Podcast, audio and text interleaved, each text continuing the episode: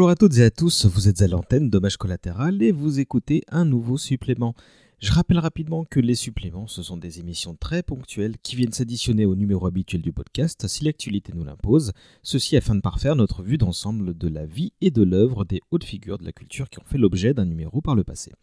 Puisque dans le double épisode que nous lui avons consacré, on avait parcouru l'entièreté de la carrière de Sir Terence David John Pratchett et qu'on avait même évoqué des choses qui lui ont survécu, je n'imaginais pas comment on pouvait proposer un tel supplément pour ce dernier. Mais voilà, il y a des opportunités qui ne se refusent pas. J'ai été amené à converser avec les éditions La Talente et Pocket Imaginaire, qui proposent respectivement la quasi-intégralité des récits de Pratchett en version française, respectivement en grand format et en poche. Ensemble, on a évoqué l'idée d'enregistrer un petit quelque chose en présence de quelqu'un qui a, ouvrez les guillemets, partagé la vie et l'œuvre de l'auteur britannique. Quelqu'un qui pourrait nous parler de ce dernier comme personne, de par sa connaissance parfaite de ses ouvrages. Mais aussi quelqu'un qui nous parlera de lui, car sa personnalité et son travail sont tout aussi fascinants que ce bon vieux Terry l'a été. Les amis, je pèse mes mots quand je vous dis que ça a été un très grand honneur et une immense joie pour moi et mes comparses du jour d'avoir pu nous entretenir avec Patrick Couton, le traducteur français de Terry Pratchett, l'homme grâce à qui le disque monde est une référence dans la littérature de l'imaginaire, dans la langue de Molière. Cette rencontre a eu lieu durant l'été 2022 lors d'une visite de Patrick à Paris chez Pocket.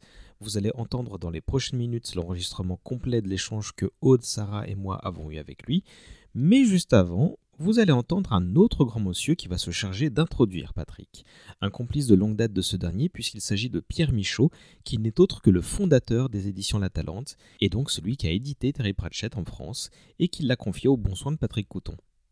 Le dit Patrick vous dira d'ailleurs assez rapidement dans l'enregistrement à quel point Pierre Michaud a été important dans sa carrière, et après réécoute, je me disais que ce serait une bonne idée de l'avoir au micro pour avoir son point de vue à lui aussi, et pour replacer le contexte de l'arrivée du disque monde en France. Voilà pour la présentation du menu, je vais arrêter de parler et je vais passer la parole en entrée à Pierre Michaud pendant un peu plus de 20 minutes. Suivra le plat de résistance avec l'interview de Patrick Couton en elle-même, après quoi on se retrouvera avec Sarah, mais aussi Elisa qui nous rejoint pour l'occasion, pour euh, évoquer deux trois petites choses récentes qui se sont passées euh, dans le petit monde de Terry Pratchett, petit monde qui continue de bien se porter, lui, malgré son décès il y a quelques années. Voilà, je vous souhaite une bonne écoute. Je suis super content euh, de cette émission qui sort un petit peu euh, du format habituel de hommage collatéral, mais je pense que vous apprécierez aussi, surtout si vous êtes des aficionados du disque monde. Et comme c'est pas tous les jours qu'on a l'occasion de mettre des personnalités de l'ombre euh, sous la lumière, bah, je me disais que Patrick Couton le méritait quand même amplement. Donc voilà, encore une fois, bonne écoute et à tout à l'heure dans une bonne grosse heure et demie.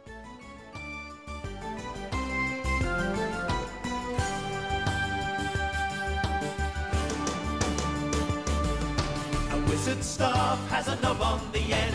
A wizard staff has a knob on the end. A wizard staff has a knob on the end.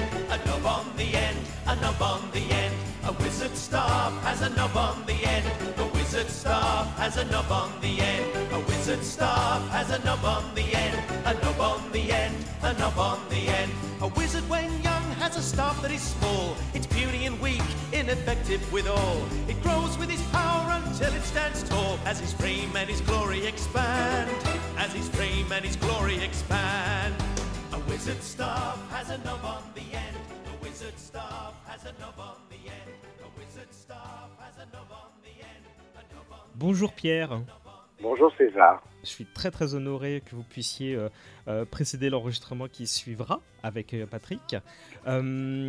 J'avais demandé à Mireille Rivalan, donc, qui supervise les éditions La actuellement, si vous voulez bien se charger de cette mission. elle m'a dit que vous seriez encore plus approprié de par la relation qui vous unit à Patrick depuis un certain nombre d'années. Donc je vous remercie du temps que vous nous accordez. Je vous en prie. Et donc j'ai quelques questions pour vous. Et la première, c'est tout simplement, bah, si vous pouviez vous présenter en quelques mots.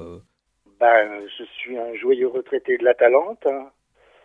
Euh, depuis maintenant, oh, ça va bientôt 8 ans, hein, oui. la Talente, c'était au départ une librairie que j'ai fondée, ouverte en 1979. Et la même année, j'ai rencontré Patrick Couton parce que euh, c'était, je, je pense, toujours, un grand amateur de, de polar et un grand collectionneur également.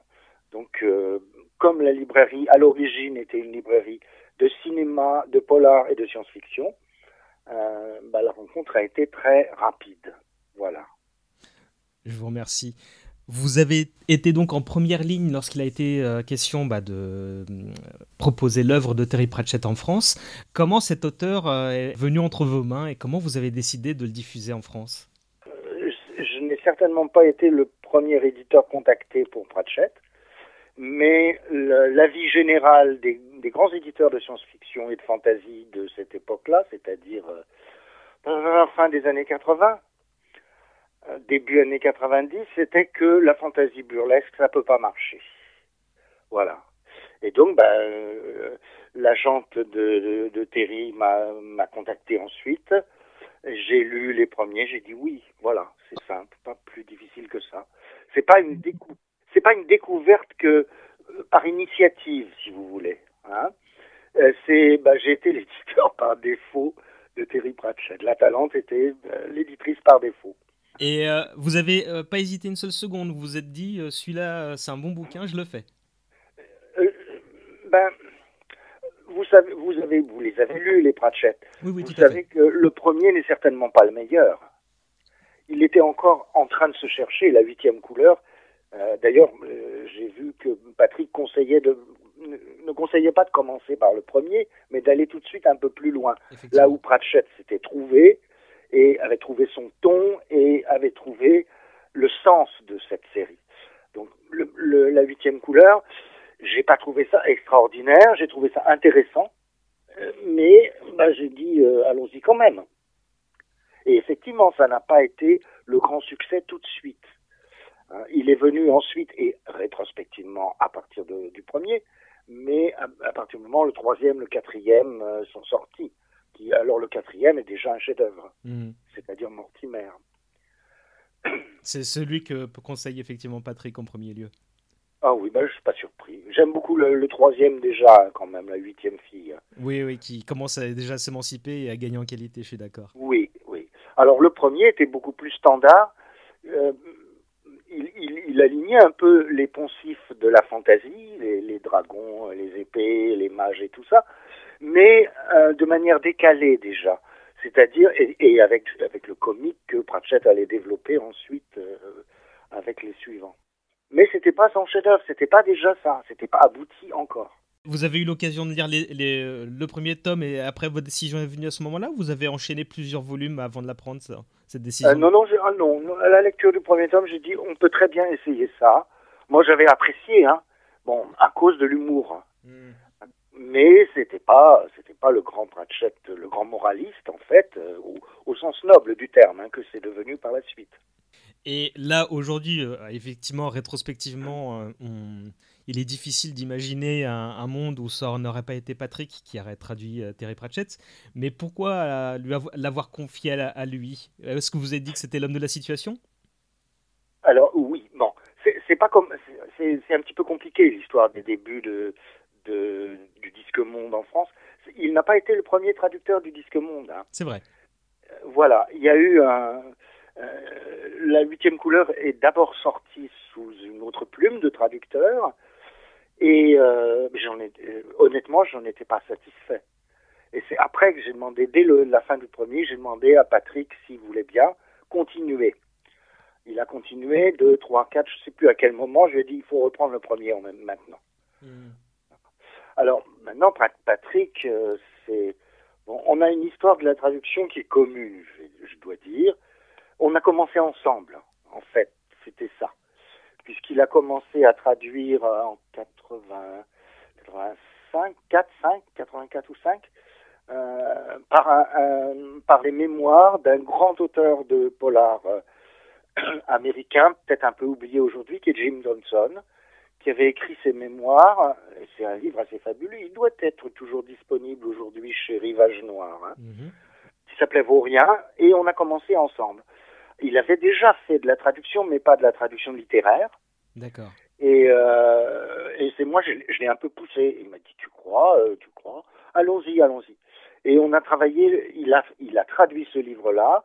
Et euh, après, on a fait un exercice de, ce que Flaubert appelait le gueuloir, à savoir, on a lu ensemble à haute voix sa traduction. Hmm. c'était un petit peu pour situer ensemble qu'est-ce que c'était que nos, nos exigences de traduction? Et ça, ça a été son premier roman. Après, bon, il y en a eu euh, deux ou trois autres avant, avant Pratchett, même peut-être plus que ça, je ne me souviens plus exactement. Mais ça n'a pas été le premier. Maintenant, bon, Patrick, Patrick est un humoriste lui-même. Oui. C'est un bon, c'est un amateur de calembours, c'est un amateur de jeux de mots et même de contrepétrie. Et euh, il, il, est drôle, Patrick. Il raconte des histoires amusantes toujours. Mm. Et donc, il, il est pas. C'est un, un grand amateur à la fois de la langue française. Donc, vraiment, c'est quelqu'un qui se pourlèche les babines de la langue française. il ne l'avouera pas comme ça, mais moi, j'en suis je le sais. Et en même temps, c'est un grand amateur d'humour. Il était, il était, et on avait fixé ensemble bien avant déjà, puisque le, le premier, la première traduction de Pratchett par Patrick, je, je dirais 92, je peux me tromper, mais c'est dans ces eaux-là effectivement. Hein, à peu près. Euh, il, il, avait déjà, euh, il avait commencé en 85. Hein. Mmh. Bon. Mais bon, et, et il s'est avéré que oui, il, il était l'homme de la situation. Euh, bon, voilà. Est-ce qu'il y a un moment, après euh, qu'il ait donc entamé euh, ce, ce, ce, partenariat entre guillemets avec Terry Pratchett, cette relation euh, à distance, et est-ce qu'il y a un moment où vous vous êtes dit là vraiment on a bien fait? Est-ce qu'il y a eu un, un, une période où vous vous êtes dit euh, vraiment il se passe quelque chose? Bon, Patrick vous dira, je suis d'accord avec lui, que c'est d'abord grâce à l'œuvre de Pratchett. Hein. Bon, maintenant le traducteur adéquat, c'est ce qu'on peut souhaiter de mieux à un auteur. Hein. Et euh, bon, Pratchett a mis un petit moment à le comprendre, mais il a compris finalement. Hein. Il y a eu une, une sorte de, comment on peut appeler ça Une enquête sur les traductions de Pratchett dans les autres langues. -hmm. hein, et où, euh, je ne sais pas comment ils ont mêlé les opinions des lecteurs de plus de, de, de certaines quantités de pays et dans des langues différentes donc euh, où il s'est avéré que euh, emportait la palme la traduction hollandaise, la traduction française, à égalité, je crois. D'accord. Voilà. Mais c'est vrai qu'avec Patrick, euh, on, on s'est aperçu parce qu'on on a, on, on, a quand même, euh, on a eu entre les mains des traductions dans d'autres langues, euh, même des langues qu'on ne comprenait pas, -hmm. et, et on s'est aperçu de l'existence de notes en bas de page, genre euh, jeu de mots intraduisible. C'est Mhm. ce que ne supporte pas Patrick. si le jeu de mots est intraduisible, il y a, y a une... euh, Et ça peut arriver, hein, parce que ça, ça, ne fait aucun sens en français. Il n'y a pas de... Il n'y a, a, pas d'adaptation même possible. Il s'arrange pour équilibrer le, le, le rôle de l'humour dans la page. À savoir s'il y a un jeu de mots intraduisible, il y a peut-être une autre phrase un peu plus loin, un peu avant, qui se prête à un jeu de mots en français. Mm. Et il n'a pas hésité à faire ça. La traduction, c'est aussi de l'adaptation, vous voyez. Je me souviens de la traduction portugaise de Pratchett. Oui. Je, je me, on l'a eu entre les mains, on l'a regardé ensemble, de Trois sorcières. Hein. C'était euh, euh, Worth, Worth, Sisters, voilà, en anglais. Oui. où, dès la première page, où c'était des il y avait des citations de Shakespeare. Ça commence par le, le, les sorcières de Macbeth de, de, de Shakespeare. Hein. Euh, il y avait déjà trois notes en bas de page. dans la traduction portugaise. C'était pour dire que c'était pas traduisible. Voilà, que c'était une référence à Shakespeare, c'était pas traduit. Bon, enfin bref. Bon, voilà ce que on, ce qu'il voulait pas faire. Et ce qu'il a jamais fait. Parce que les. Alors, Pratchett lui-même utilise beaucoup les notes pour. Euh, D'ailleurs, humoristiquement. Et euh, Patrick n'a jamais mis qu'une seule note en bas de page dans les traductions de Terry Pratchett. Une seule note. Et toujours la même pour, toutes, pour tous les livres, c'est concernant la mort. La mort, évidemment. Hein, death est du masculin en anglais. Désolé, mais le mot français mort est du féminin. Et or, c'est un bonhomme, la mort. C'est un type, la mort. Oui. C'est pas une femme. Et donc, bah, la seule chose qui me met en bas de page, c'est. Euh, bon, je me souviens, par exemple, dans Le Faucheur, euh, il y avait la mort, et puis la phrase d'après, c'est il. Alors évidemment, ça pose un problème à la lecture. Note de bas de page, oui, la mort est mal, un mal nécessaire. nécessaire. elle, fait, elle, est, voilà. elle est légendaire, celle-là. Il y avait, il y avait, c'était jamais deux fois la même note, mais c'était toujours pour dire la même chose. Oui, j'insiste bien, je confirme, c'est un bonhomme, c'est pas une femme, la mort. Quel regard vous portez maintenant sur cette double carrière, euh, maintenant qu'elle est euh, quasiment achevée, puisqu'il y a eu des, ouvrages euh, qui, ont suivi le décès de Terry Pratchett, et là il terminait la biographie officielle. Mais avec tout ce temps passé derrière vous, et vous qui étiez l'initiateur de, tout ça, quel regard vous portez sur ces deux carrières en parallèle? Bon, bah, Pratchett, on sait que c'est un, grand auteur mondial. Hein. Et puis alors, bon, ça c'est pour Pratchett. Et pour Patrick, ben oui, c'est vrai qu'il n'aurait pas été connu en tant que traducteur. Peut-être il serait resté plus connu en tant que musicien, comme il l'était au début, euh, qu'en tant que traducteur s'il n'y avait pas eu Terry Pratchett. Parce qu'il ne faut jamais oublier que c'est un musicien, Patrick. C'est toujours un musicien. Il fait encore de la scène aujourd'hui. Hein. Mhm. alors qu'il il est de ma génération. Hein. On a un an de différence. C'est un polyinstrumentiste. Moi, je me souviens, c'était, oui, c'est début des années 80, qu'il y a eu le, euh, le grand barouf des radios libres. Oui. Je me souviens qu'il y avait une radio libre nantaise, d'ailleurs, sur laquelle il avait une émission d'une heure euh, hebdomadaire sur la musique américaine, dont il était vraiment, et il est toujours, un, grand amateur et un grand spécialiste. La musique traditionnelle américaine, du, du blues, du, de la country, de, c'est ce type de musique-là. C'est lui qui animait l'émission. C'est lui qui animait l'émission et euh, tous les morceaux qui passaient, c'était sa discothèque. J'écoutais ça, hein, je le connaissais déjà un petit peu, mais euh, j'avais beaucoup de plaisir à écouter cette émission-là. Il a fait ça, je sais pas, peut-être le temps que cette radio libre dure, hein, c'est une qui n'a pas duré. D'accord, bah encore une information croustillante, je vous remercie pour ça. Oui, enfin bon. Croustillante, vous avez dit? Ah oui, oui, je trouve. je sais même plus le nom de cette radio. Mais je me souviens qu'on on avait ça, une émission sur la, musique américaine, euh, la musique des montagnes. Euh, euh, ouais, puis alors il était allé déjà aux États-Unis, il est retourné plusieurs fois, où il est allé même faire des, enregistrements de, de, de, vieux types dans des dans des campagnes pas possibles, où au moment où on s'approchait de la maison, on, voyait sortir le canon d'un fusil avant qu'on calme les choses, pour, pour entendre des, musiciens, euh, des musiciens de, du pays, quoi, vraiment. Eh ben. Et d'ailleurs, bon, pour euh, bon, vous garderez ou pas, euh, une seule fois, Patrick a accepté une traduction pour un autre éditeur que La Talente. C'était pour Gallimard. je crois, comment, je sais plus comment ça s'appelle, Seahawk je ne sais plus comment s'appelait le roman. Ah C'était pour la collection La Noire de Shikirima, qui était le, grand format de la série Noire. Oui, oui je crois qu'on en avait parlé, mais en face à face, pas enregistré. Voilà. Et, euh, et donc, ils, avaient fait appel à lui parce que c'était Patrick Rénal, le, directeur de la collection à cette époque-là. On se connaissait. Et ils savaient que Patrick était un, connaisseur de la musique américaine euh, traditionnelle. Et donc, ils avaient fait appel à lui pour traduire ce livre. Et, il l'avait, euh, bon, on en avait parlé, il avait mais oui, mais vas-y, c'est des choses que tu aimes, vas-y, bien sûr. Voilà, je crois me souvenir, à part peut-être des nouvelles, hein, des textes brefs, c'est la seule incursion qu'il a faite chez un autre éditeur. Euh, il, me reste que deux petites questions assez simples à vous poser. La première, c'est un peu un passage obligé pour, pour chaque personne qu'on interroge euh, autour euh, de, de, la carrière de Terry Pratchett. C'est si vous deviez ne retenir qu'un seul roman ou celui qui, dont vous vous souvenez le mieux, ce serait lequel? Pas forcément un bouquin du Disque Monde, hein, mais de Pratchett en général.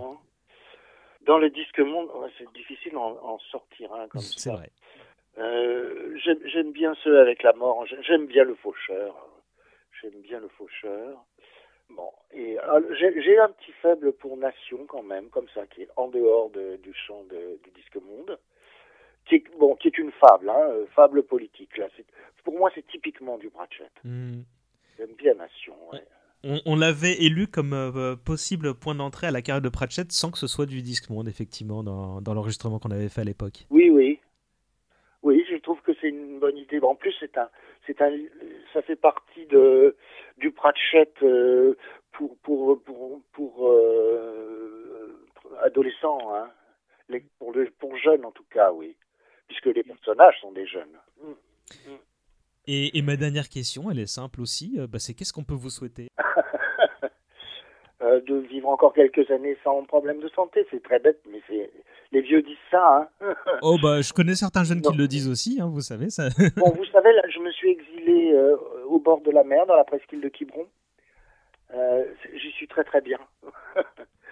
J'y suis très très bien, voilà. Eh ben, je vous comprends très bien, je connais un petit peu Quiberon. vous connaissez un peu Quiberon Moi, je suis à Saint-Pierre, Quiberon, exactement. D'accord, ah oui, là, là par contre, vous m'en demandez beaucoup. là où il y a moins de monde l'été. Pierre, c'était un réel plaisir de vous entendre et je vous remercie vraiment beaucoup pour, euh, bah, ben, ces quelques mots. Je vous souhaite une agréable fin de journée, je vous remercie encore hein, et je vous dis à bientôt.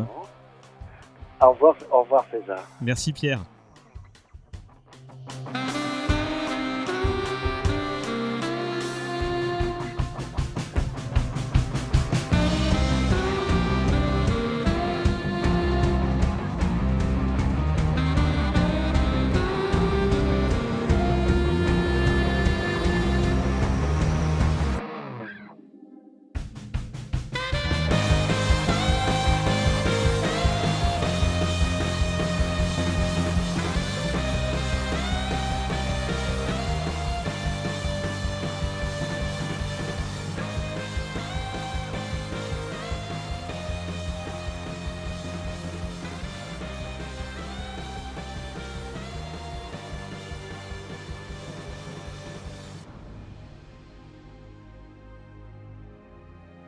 Bonjour Patrick. Eh bien bonjour. Euh, merci, au combien merci euh, de, t'être rendu disponible pour, euh, pour cette émission. J'espère que tu es à l'aise là. Oh, oui, je suis dans un canapé bien enfoncé dans le canapé. J'ai juste la tête qui dépasse de la table. Ben, je vais faire en sorte que tu t'enfonces pas trop. Oui, oui, oui. on a réellement conscience de la chance de pouvoir converser avec toi c'est pas tous les jours qu'on a l'occasion de, converser avec une légende vivante, donc on va, on, va profiter de chaque instant. Euh, nous allons très vite te bombarder de questions, mais si tu le permets juste avant, je vais accueillir les deux personnes qui nous accompagnent. Salut Aude Salut euh, Tu étais parmi nous pour ce fameux double épisode de 6 heures, euh, c'était il y a 3 ans, quelque ça. ça fait 3 ans maintenant, ouais. Et, et salut Sarah Salut César Tu n'étais pas à ton grand dame avec nous pour cette, ce double épisode euh, sur Pratchett, mais tu as fait le hommage collatéral sur euh, Alexandre Dumas avec nous. Tout à fait, c'était un plaisir. Et c'était il y a 4 ans ça. Mais bon, euh, merci à toutes les deux de m'accompagner pour cette émission. On, va questionner notre invité ensemble. je fais d'énormes bisous à Jean-Baptiste et à Elisa qui n'ont pas pu être des nôtres. J'ai noté certaines de leurs questions, donc ils seront avec nous par la pensée. Il va de soi qu'on vous invite à écouter les deux partie de l'hommage collatéral qu'on a dédié à Terry Pratchett euh, avant d'attaquer cette émission-là. Euh, et avant de commencer, bah, les remerciements de rigueur, d'une part à Emma et Mireille Rivalan euh, de La Talente, qui ont rendu ta venue possible, et à Charlotte Volper, qui nous a accueillis dans les locaux parisiens de Pocket. on, a failli tourner ça chez elle dans son bureau, mais je me sentais un peu mal à l'aise de l'exproprier, donc on s'est réfugié dans le café d'à côté. Voilà, j'ai tout dit. Donc, Patrick, si tu nous le permets, on va euh, commencer nos assauts. Oui, vas-y. Euh, d'abord, la, la, première question elle est assez simple. En fait, j'aimerais que tu nous parles de ton historique avant de devenir traducteur. Bah, euh, comment, d'où tu viens, d'où, comment s'est passée ton enfance, ce genre de choses. Oh. Eh oui, oui, j'ai dit qu'on allait loin. eh bien, je suis né. Là, c'est un bon début déjà. Bah, déjà, je suis content de savoir que, que ça s'est bien passé. Voilà. Je suis né à Saumur, il y, a, longtemps déjà. Euh, j'ai passé ma toute petite enfance à Montreuil-Bellay à côté de Saumur, où je, vivais chez mes grands-parents avant que mes parents me, prennent pour m'emmener, euh, j'avais 4 ans je crois, à Partenay, dans les Deux-Sèvres, où j'ai vécu 4 ans dans une laiterie. Ah, oui, oui, mon père était chef fromager et ma mère chef fromagère du coup. Pas voilà, voilà, Et c'est là que j'ai commencé à faire de la musique à l'âge de 6 ans. Euh, mes parents m'ont demandé euh, qu'est-ce que tu veux apprendre Le catéchisme ou la musique? Je dis la musique. Mmh. Ils ont été soulagés.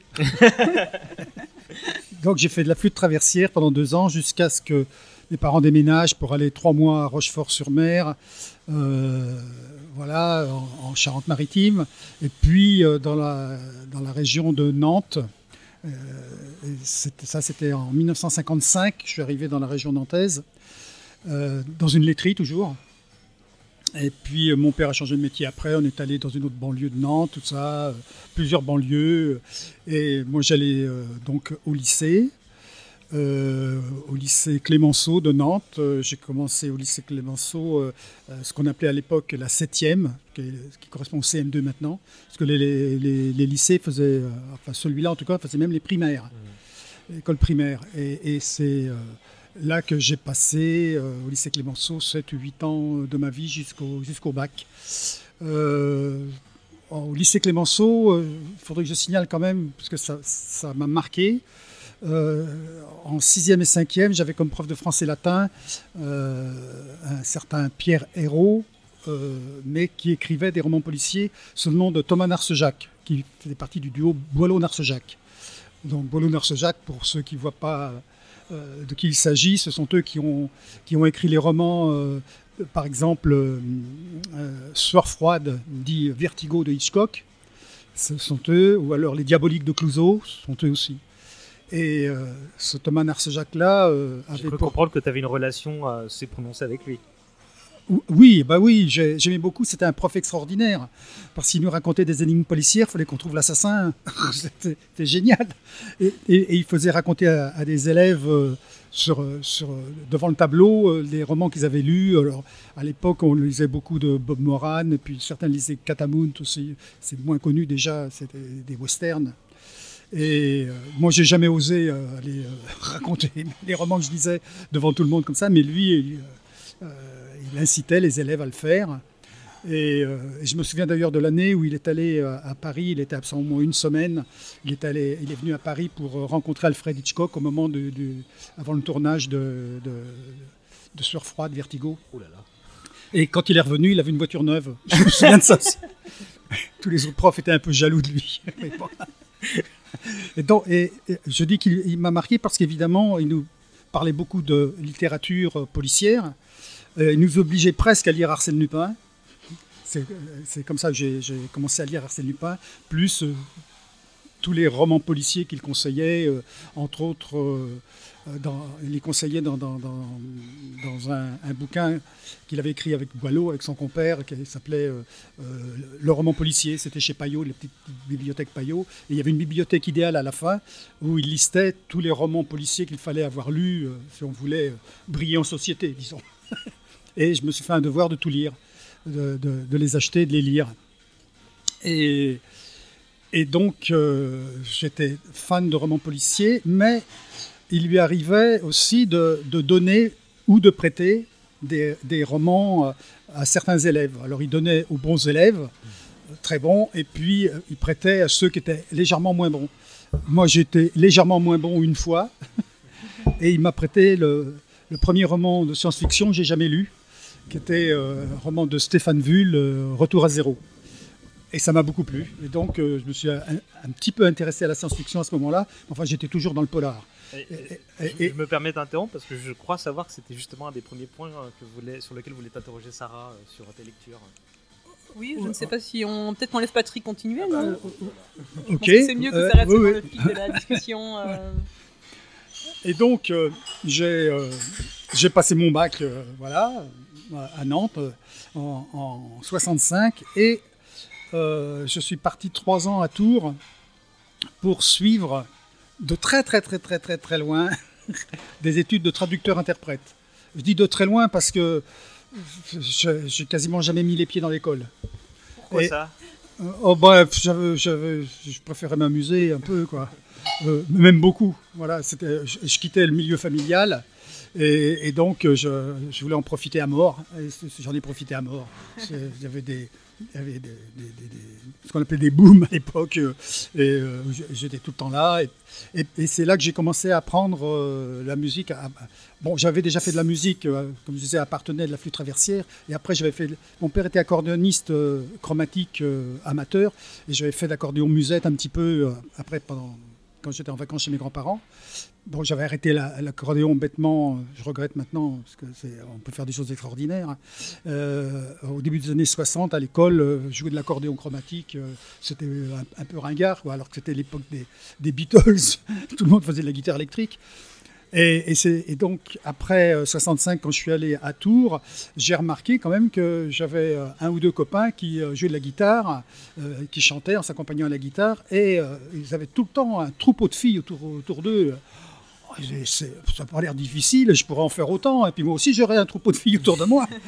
et donc, j'ai appris en une nuit une chanson en m'accompagnant à la guitare. J'avais les doigts en sang hein, le lendemain matin. Parce que j'ai passé la nuit à, travailler. Euh, un des copains m'a prêté sa guitare. J'ai passé la nuit à travailler ça. Et après ça, ben, on a joué tous les deux régulièrement comme ça dans, des soirées. Et puis là, bon, j'avais mon petit succès. J'étais content. Et après, donc je suis resté trois ans à Tours et il devait il devait y avoir un examen qui n'a pas eu lieu parce que c'était en mai 68. Ah. Voilà. Puis bon, moi j'avais autre chose à faire en mai 68. Hein.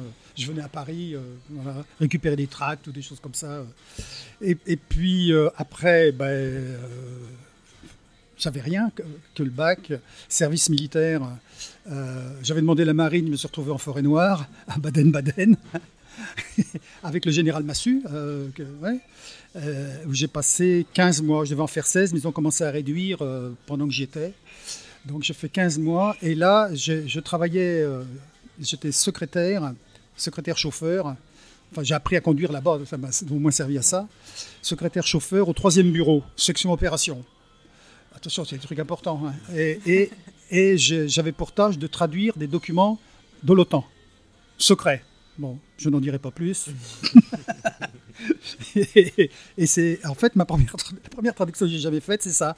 C'était des, bouquins euh, qu'éditaient les Américains sur ce qu'il fallait faire en cas de guerre bactériologique, nucléaire, etc. Et euh, la France ne faisant plus partie de l'OTAN, parce que De Gaulle l'avait retiré de l'OTAN, les, Américains envoyaient euh, le document, mais en anglais, charge aux Français de le traduire. Mmh. Et le le gars qui traduisait ça, c'était moi. Et euh, un jour, ben, j'ai euh, fini euh, cette première traduction. Là. Je m'aidais des, des, des, des, parutions précédentes, parce qu'ils éditaient ça, je ne sais pas tous les combien. Donc il y avait tout le temps des, trucs à, rajouter ou à enlever, des nouveautés. Quoi. Et un jour, ma traduction est, sortie, c'était relu par les, armes concernées, c'est-à-dire l'artillerie, tout ça. Euh, c'était euh, tapé à la machine par les secrétaires. Hein. ensuite, c'était renéotypé à la main tout ça. Et euh, un jour, j'ai vu ma première traduction dans, un local. Il y avait des piles de, voilà, de trucs de l'OTAN. J'étais très fier de moi. Et, ça n'a pas duré longtemps parce que peut-être deux ou trois jours après ou le lendemain, je ne sais plus, les Américains envoyé un nouvel exemplaire, voilà, remanié, et tout ça est parti au feu. et il a fallu que je recommence. À partir de ce moment-là, j'ai plus fait grand-chose. J'ai laissé, euh, j'en faisais le moins possible. Bref, après le service militaire, début années 70, je suis rentré à Nantes où là, il fallait que je bosse quand même. On trouvait du boulot facilement à l'époque. Donc j'ai travaillé en usine 9 euh, heures par jour. Je remplissais des sacs d'engrais chez Eugene Kuhlmann. Et ça me plaisait pas trop. Hein. Donc, parallèlement, j'ai cherché un autre boulot. Et euh, je suis entré euh, dans, la Société Générale, la banque La Société Générale à Nantes, où je suis resté 4 ans. Parallèlement à ça, euh, à partir de. Parce que je faisais toujours de la guitare. Hein. À l'armée, je faisais de la guitare aussi. Euh, J'étais tombé avec un, batteur qui avait travaillé avec Sacha Distel à l'époque et tout ça, donc, qui jouait de la guitare. J'avais mon banjo et tout, on faisait de la musique. Et donc, quand je suis rentré à Nantes, j'avais envie de faire de la musique, de rencontrer des gens, d'autres musiciens. Et euh, je me suis présenté euh, dans une boîte à chansons euh, qui un peu, un peu cabaret rive gauche, disons, qui s'appelait Le Bateau Lavoir où, euh, qui était ouvert 5-6 euh, jours par semaine, euh, avec une, vedette des cabarets parisiens. De, enfin, bon, c'était des chansons à texte, hein, c'est pas, pas du cabaret, cabaret façon Pigalle. Hein. c'est vraiment comme il y avait à Paris, je ne sais pas si ça existe encore, mais il y avait chez Georges, il y avait des, des, boîtes à chansons comme ça. Et donc, le bateau Lavoir faisait venir pendant 5 ou 6 jours, quasiment une semaine, une vedette parisienne, des, des, boîtes à chansons de Paris. Et, en première partie, il y avait des locaux. Qui, alors, certains soirs, il y avait, on était deux ou trois. moi, je faisais partie de ces locaux-là. Et c'est là que j'ai appris le métier en fait, de, musicien euh, sur scène. Je me souviens la première fois que j'ai joué, euh, le bateau lavoir était plein, il y avait 200 personnes. Je pouvais même pas, j'étais sur un tabouret euh, de bar, je pouvais même pas tourner le manche de ma guitare euh, jusqu'à déborgner le, premier rang. C'était une horreur. Et je me souviens que là, il y avait, j'étais l'un des premiers à Nantes à faire ce qu'on appelle du picking américain. à la guitare. Et quand je suis sorti de scène, les, futurs, les futurs Trianes qui sont venus me trouver en me disant oh, Comment tu fais ça à la guitare? Comment tu fais ça à la guitare? et, j'ai tourné avec, avec ces gars-là au début des années 70. Ils m'ont dit Ah, on fait un, spectacle, Folk 70, là, est-ce que ça t'intéresse ils appelaient ça Folklore 70, mais ça commence en 71, je ne sais pas pourquoi. C'est comme ça. Bon. Et, euh, j'ai commencé à, me produire euh, musicalement. Ce qui fait euh, tant et si bien qu'en 1974, j'ai décidé de devenir musicien professionnel. Voilà, J'avais mis un peu d'argent de côté en travaillant à la banque, en, me disant je peux tenir un an même si j'ai pas de, de, contrat. Et donc je suis parti en 1974 et, et je n'ai pas arrêté depuis de faire de la musique. Voilà. je suis devenu intermittent beaucoup plus tard parce que j'ai découvert qu'il y avait un système qu'on appelait l'intermittence. Et j'ai découvert ça euh, dix ans après à peu près. Euh, c'est d'autres musiciens professionnels qui m'ont dit Mais t'es pas intermittent, mais comment ça se fait? Mais tu, sais ce que c'est que l'intermittence? Non. Quand, quand, tu joues pas, euh, tu touches les acédiques. Ah bon? On a le droit. Mais oui, oui. Donc voilà, je suis devenu intermittent du spectacle. du coup, les acédiques te remercient de ta paresse. suis devenu intermittent du spectacle euh, euh, et, parallèlement, je donnais beaucoup de, cours euh, d'instruments guitare, banjo, auto-harpe et, accordéon diatonique. Et, jusqu'à ce que, en 1984, je commence à faire de la traduction. Là, j'ai abandonné les cours en me disant, vaut mieux faire la traduction parce que j'ai pas d'horaire. Avec les cours, évidemment, dès que j'avais une répétition ou un concert, j'étais obligé de déplacer les cours. La traduction, c'est beaucoup plus beaucoup plus facile euh, niveau horaire. Je fais ça quand je suis libre, quand j'ai du temps devant moi. Alors, je suis venu à la traduction parce que euh, au début des années 80, s'est ouvert à Nantes euh, une toute, toute, toute petite librairie qui La Talente, qui, a, est, et, qui commençait à faire de l'édition. C'était Pierre Michaud là, qui a, fondé La Talente. Et comme La Talente était spécialisée en, en policier, science-fiction et cinéma, trois genres qui me plaisaient beaucoup, parce que Bon, j'ai dit tout à l'heure que j'étais un, fan du roman policier, mais euh, dans les années 70, je me suis mis euh, à lire beaucoup de science-fiction euh, grâce ben, à Jacques Sadoul chez J'ai qui, publiait beaucoup d'auteurs américains, etc. Et donc j'ai acheté beaucoup, beaucoup de, science-fiction à ce moment-là. Et quand la Talente a ouvert, eh ben, j'étais un fidèle client de la Talente où j'achetais euh, du, polar et de la science-fiction. Et, je discutais avec Pierre Michaud, qui lui avait fait de la guitare aussi dans le temps, qui, chantait des chansons, qui avait chanté des chansons rive gauche, m'a-t-il dit. Je ne l'ai jamais entendu, mais apparemment oui. Et euh, on est devenus copains, quoi. Et euh, un jour, il me dit euh, Dis donc, euh, toi qui as été inscrit dans une école de traducteur-interprète, est-ce que ça t'intéresserait de traduire un, bouquin? Parce que euh, je trouve personne pour le faire. Et c'était l'autobiographie de Jim Thompson, grand auteur de, auteur de polar, de romans noirs américains. 1275 âmes, par exemple, qui a donné coup de torchon de Tavernier, etc. Bon. ou, Série noire de Corneau, c'est lui aussi qui a écrit ça. Alors, je, je dis, bah, je, ouais, je sais pas, faut que je réfléchisse. Euh. il me dit, bah, tu fais un essai sur le premier chapitre, euh, puis tu me, tu me le rapportes et on voit ce que ça donne. Je dis, bon, qu'est-ce que je risque ah, Ok, je, je, prends le bouquin, je fais le premier chapitre, je traduis le premier chapitre, je lui rapporte ça. Il regarde vite fait comme ça, il me fait, oh, bah oui, ça va aller, pas de problème, allez, tu traduis le bouquin. Oh, super Alors, j'ai traduit tout le bouquin. J'ai mis un certain temps quand même, parce que j'allais pas vite. Hein. parce que je suis pas, c'est quand même pas une bête en anglais. Euh. Enfin, je comprenais ce que je lisais déjà. C'était pas mal. Et puis, je rapporte la traduction. Le, même premier chapitre, mais euh, il pose le regard dessus, il fait Ah bah non, tu peux pas laisser ça. franchement, euh, non, mais ah, t'as vu ce que t'as écrit là? Et on a passé trois mois à tout refaire le bouquin, tous les deux, J'y allais tous les jours. On marchait au Café Crème qu'on allait chercher au bistrot d'à côté. Et euh, alors c'était tout petit, il était à, son tout petit bureau qui servait de caisse là, et à côté il y avait euh, sur, sur, la droite du, bureau, enfin côté, je dirais côté jardin, musicien, c'est-à-dire quand on regarde le bureau sur la gauche, il y avait un petit escalier et moi j'étais assis sur les marches. Voilà. Alors lui il avait ma traduction et le bouquin de Thompson sous les yeux. Et puis, regardez la phrase anglaise. T'as mis ça? Ouais, on peut trouver mieux, non? Bah oui. Et, j'ai appris le boulot comme ça, sur le, sur le tas. Enfin, dans l'escalier, plus exactement. oui. Et euh, au bout de trois mois, euh, le bouquin est, sorti. Euh, enfin, un peu après, le bouquin était terminé, la traduction était terminée, le bouquin est sorti. Et je me souviens, j'étais je chantais en, duo avec George Fisher. On avait un célèbre duo à l'époque, Couton Fischer. Et on, jouait à Toulouse, dans un cabaret, un cabaret Rive Gauche, une boîte à chansons. Et puis là, il y a un client qui venait quasiment tous les jours, un jeune qui vient avec Le Monde, puis qui me dit hey Patrick, on parle de toi dans Le Monde. Je lis, il y avait une critique de, de, Vaurien, le, le, bouquin de Jim Thompson, et ça se terminait par, avec une excellente traduction de Patrick Couton. Alors, j'avais un peu honte là, parce que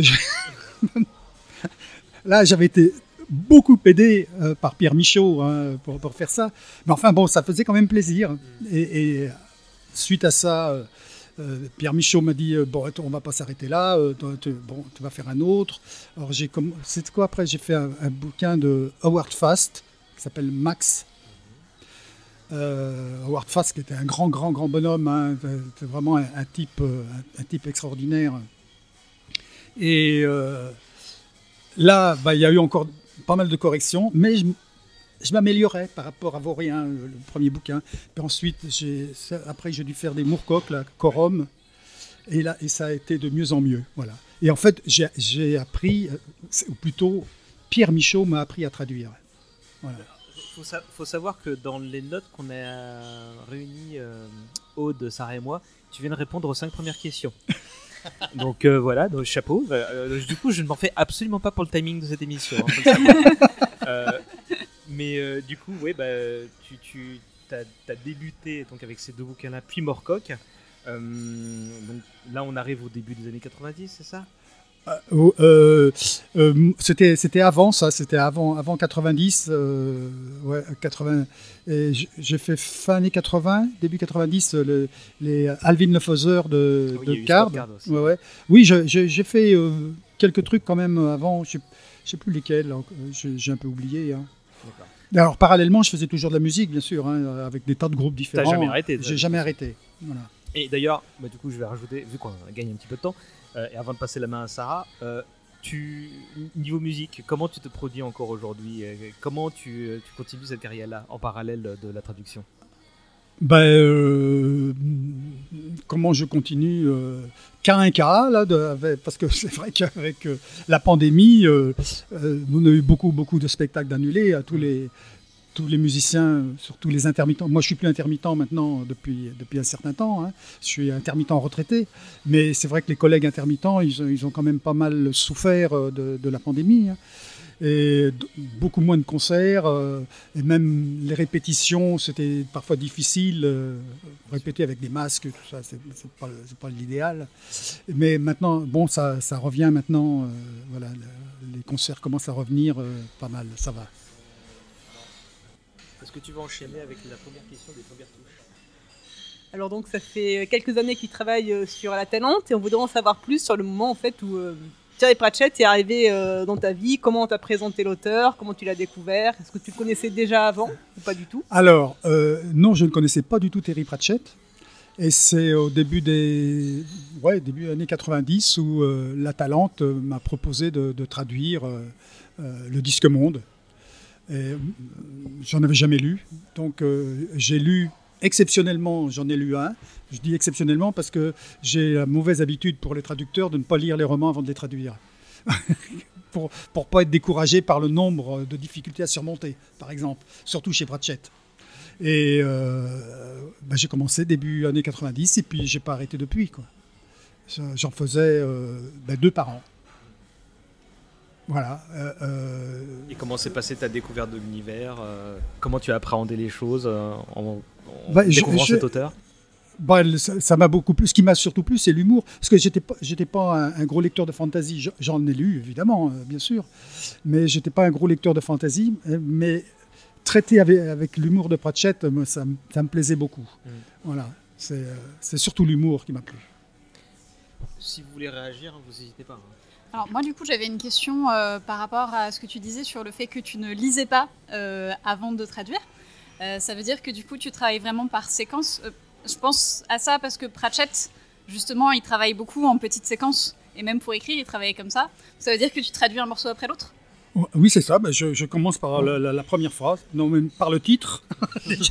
Ensuite, le nom de l'auteur, ça, ça va. Et puis, euh, chapitre 1. Non, il n'y a pas de chapitre chez Pratchett. Mais... Non, voilà, oui, justement, c'était aussi l'idée. Ben non, je, je, faisais une moyenne de 3 pages par jour, euh, euh, week-end compris. Hein, J'essayais de me tenir à ça. Parce que c'est très important dans la traduction d'être régulier. Parce que il m'est arrivé de m'arrêter euh, une ou deux semaines et après pour repartir, c'est faut, faut, mettre le starter quoi. C'est vraiment c'est pas facile. Mm. Donc je préfère être régulier. Et euh, oui, euh, c'est ah, très bien. C'est tout Tu sais, les réponses courtes sont tolérées aussi, il hein, n'y a pas de problème. Hein. tiens, si tu veux enchaîner avec la question d'Elisa? oui, alors par rapport, euh, encore une fois, à l'œuvre de Pratchett, est-ce qu'il y avait des consignes laissées, notamment par rapport au nom propre, traduire, pas traduire, ou est-ce que vraiment on t'a donné le bouquin et on t'a dit tu traduis, il y a, voilà. Eh ben, oui, c'est ça, c'est la, deuxième solution. Effectivement, on euh, on m'a pas donné de consignes du tout. Euh, je, me suis lancé dedans et puis je me suis laissé porter, voilà, par l'humour encore une fois, en essayant de, d'adapter l'humour euh, de Terry Pratchett au lectorat français. Euh, en particulier les, tout ce qui est références, euh, références culturelles évidemment, hein, parce que des, vers de, poètes élisabétains que même les Anglais ont du mal à reconnaître, bon, faut pas compter sur lecteurs français pour, pour s'y retrouver. Quoi.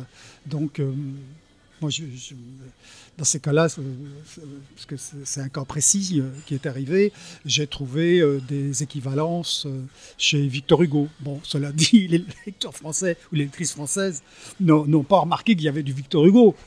Mais moi, j'ai une satisfaction personnelle quand je me dis, j'ai mis du Victor Hugo quand même dans mes traductions. Personne n'a remarqué, mais moi je le sais. Euh, et du coup, par exemple, pour les noms propres, euh, c'est toi qui as pris la décision de, de ah, traduire. Oui, oui, en même temps, c'est vrai que comme il y a des jeux de mots dans les noms propres, on comprend aussi la décision. Oui, oui. Alors, cela dit, j'ai pas forcément traduit tous les noms propres. Des fois, je laissais en anglais. Euh, mais quand ça voulait dire vraiment quelque chose, oui. Rincevent, oui. Cire du temps, oui. Voilà. Vimer, par exemple, là, Vimes, ah, là, c'est un coup de chance, ça aussi, pour moi parce que les, traducteurs ont de la chance, des fois, ont des coups de bol. Euh, Vines, euh, je ne voyais pas trop ce que ça voulait dire en anglais. Ah, je, voulais quelque chose d'approchant. Et j'ai mis Vimer, parce que j'avais, euh, je l'ai signalé tout à l'heure, Pierre Michaud m'avait offert dictionnaire, un dictionnaire du monde rural. Et je cherchais quelque chose qui commençait par Vim, et je suis tombé sur Vimer. Et Vimer, c'est ça vient du latin euh, vis major, qui veut dire une, force euh, euh, majeure, quoi. genre un orage et tout ça. Et je trouvais que c'était pas mal, Vimer. Et du coup, j'ai eu encore un coup de chance parce que dans je ne sais plus quel roman de Terry Pratchett, Vimer se fait faire un blason avec des grappes de raisin. Et donc Vimer, Viner, voilà, ça a un rapport avec le vin. Parce que vines, vines, coup de chance. et finalement, c'est vrai qu'on s'en doute pas du tout quand il apparaît dans Hoguet, mais finalement, l'idée de l'orage et de la force, ça lui va tellement bien. Oui, bien sûr, oui, oui. Puis ça rime avec commissaire, ce qui est... Oui, oui, commissaire divisionnaire même. Alors, on voulait t'interroger sur... Euh, comment tu avais fait en fait pour débuter cette traduction euh, dans le sens où tu entrais dans, dans, un univers dont tu ne connaissais que tu ne connaissais pas encore bien, tu ne connaissais pas. C'est un univers qui s'est étoffé avec le temps. Mais euh, au début, tu n'avais aucun référentiel. Euh, c'est pas comme traduire justement du Victor Hugo ou du, Dickens, en tout cas des auteurs qui ne se passent dans notre univers. Oui, mais est-ce que Pratchett lui-même avait une idée de ce qu'il allait faire? Il a eu l'idée de, ce monde plat sur, euh, sur euh, quatre éléphants, sur une tortue. Euh, puis, au départ, il devait faire qu'un seul bouquin. Hein. il n'avait pas prévu d'en faire d'autres. Donc, euh, bah, je suis entré en même temps que lui, quasiment, enfin, avec quelques années d'écart quand même, euh, euh, dans l'univers qu'il a développé et que j'ai suivi euh, au fur et à mesure euh, qu'il le développait. Donc, euh, Donc en fait, tu te retrouves aussi à inventer constamment. C'est-à-dire, euh, comme, comme Terry Pratchett à ses débuts, tu dois inventer constamment pour, euh, pour être à la hauteur en fait, de cet univers qui est en expansion. oui, enfin, je- j'essaie de. J'invente pas complètement parce que c'est- lui qui invente et moi, je, je, traduis euh, ce qu'il invente. J'adapte. Voilà. Ouais, je vois, vois pas. Non, j'inv- j'invente pas. Hein, j'ai pas. Bah, tu, tu dois trouver des moyens approchants mais détournés quand même pour, pour euh, lui rendre honneur. En- ne serait-ce que justement les exemples qu'on a cités, c'était une mani- tu, tu, tu retombais, c'est une manière de retomber sur ses pattes en fait, euh, sur, dans une autre langue en fait. Oui, mais c'est la- c'est le- un travail d'adaptation, hein, c'est c'est- c'est évident. Euh, je ne sais pas quoi dire d'autre. euh. Ça nous va très bien. Quand il y avait combien de, de, de titres parus en anglais quand tu as commencé? Il y en avait déjà On, on- devait en avoir 8 de retard, je Ah, crois. déjà ouais. Ouais, ouais, ouais, il me semble. Et, et tu, tu saurais pourquoi c'est arrivé entre guillemets aussi tard euh, en France? Alors, d'après ce que j'ai entendu dire, hein, euh, c'est parce que, enfin, la série du Disque Monde, je crois, a été proposée à la Talente par Alain Katnig, qui est, qui est un, gars, un scientifique, euh, gros lecteur de, de science-fiction euh, euh, anglo-saxonne, qui lit, dans, qui lit dans le texte, qui lit en, anglais. Et c'est lui qui, comme il lit beaucoup, qui propose des, des- des bouquins qui lui ont plu à la Talente. Et je crois que c'est lui qui a apporté le, le disque monde à la Talente. Et apparemment, euh, les, les Anglais avaient, avaient proposé le disque monde à d'autres éditeurs français qui avaient refusé euh, sous prétexte que la fantaisie euh, humoristique, ça ne prendrait pas en France. C'est ce que j'ai entendu dire. hein. Ils être contents s'ils nous écoutent.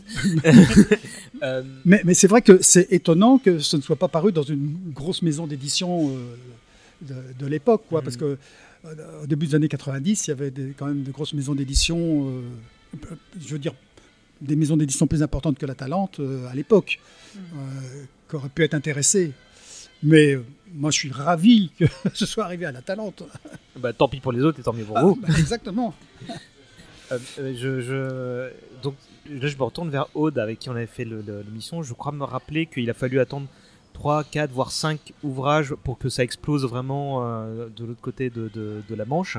Et Euh, donc, ouais, il y avait un ça, début ouais. de, de- de- comment dire, de popularité de la série quand, quand toi tu t'y es attelé. Donc, euh, Ah oui, oui, bah en Angleterre, ça marchait déjà pas mal hein, euh, lors- lorsqu'on s'y est attelé, oui, oui.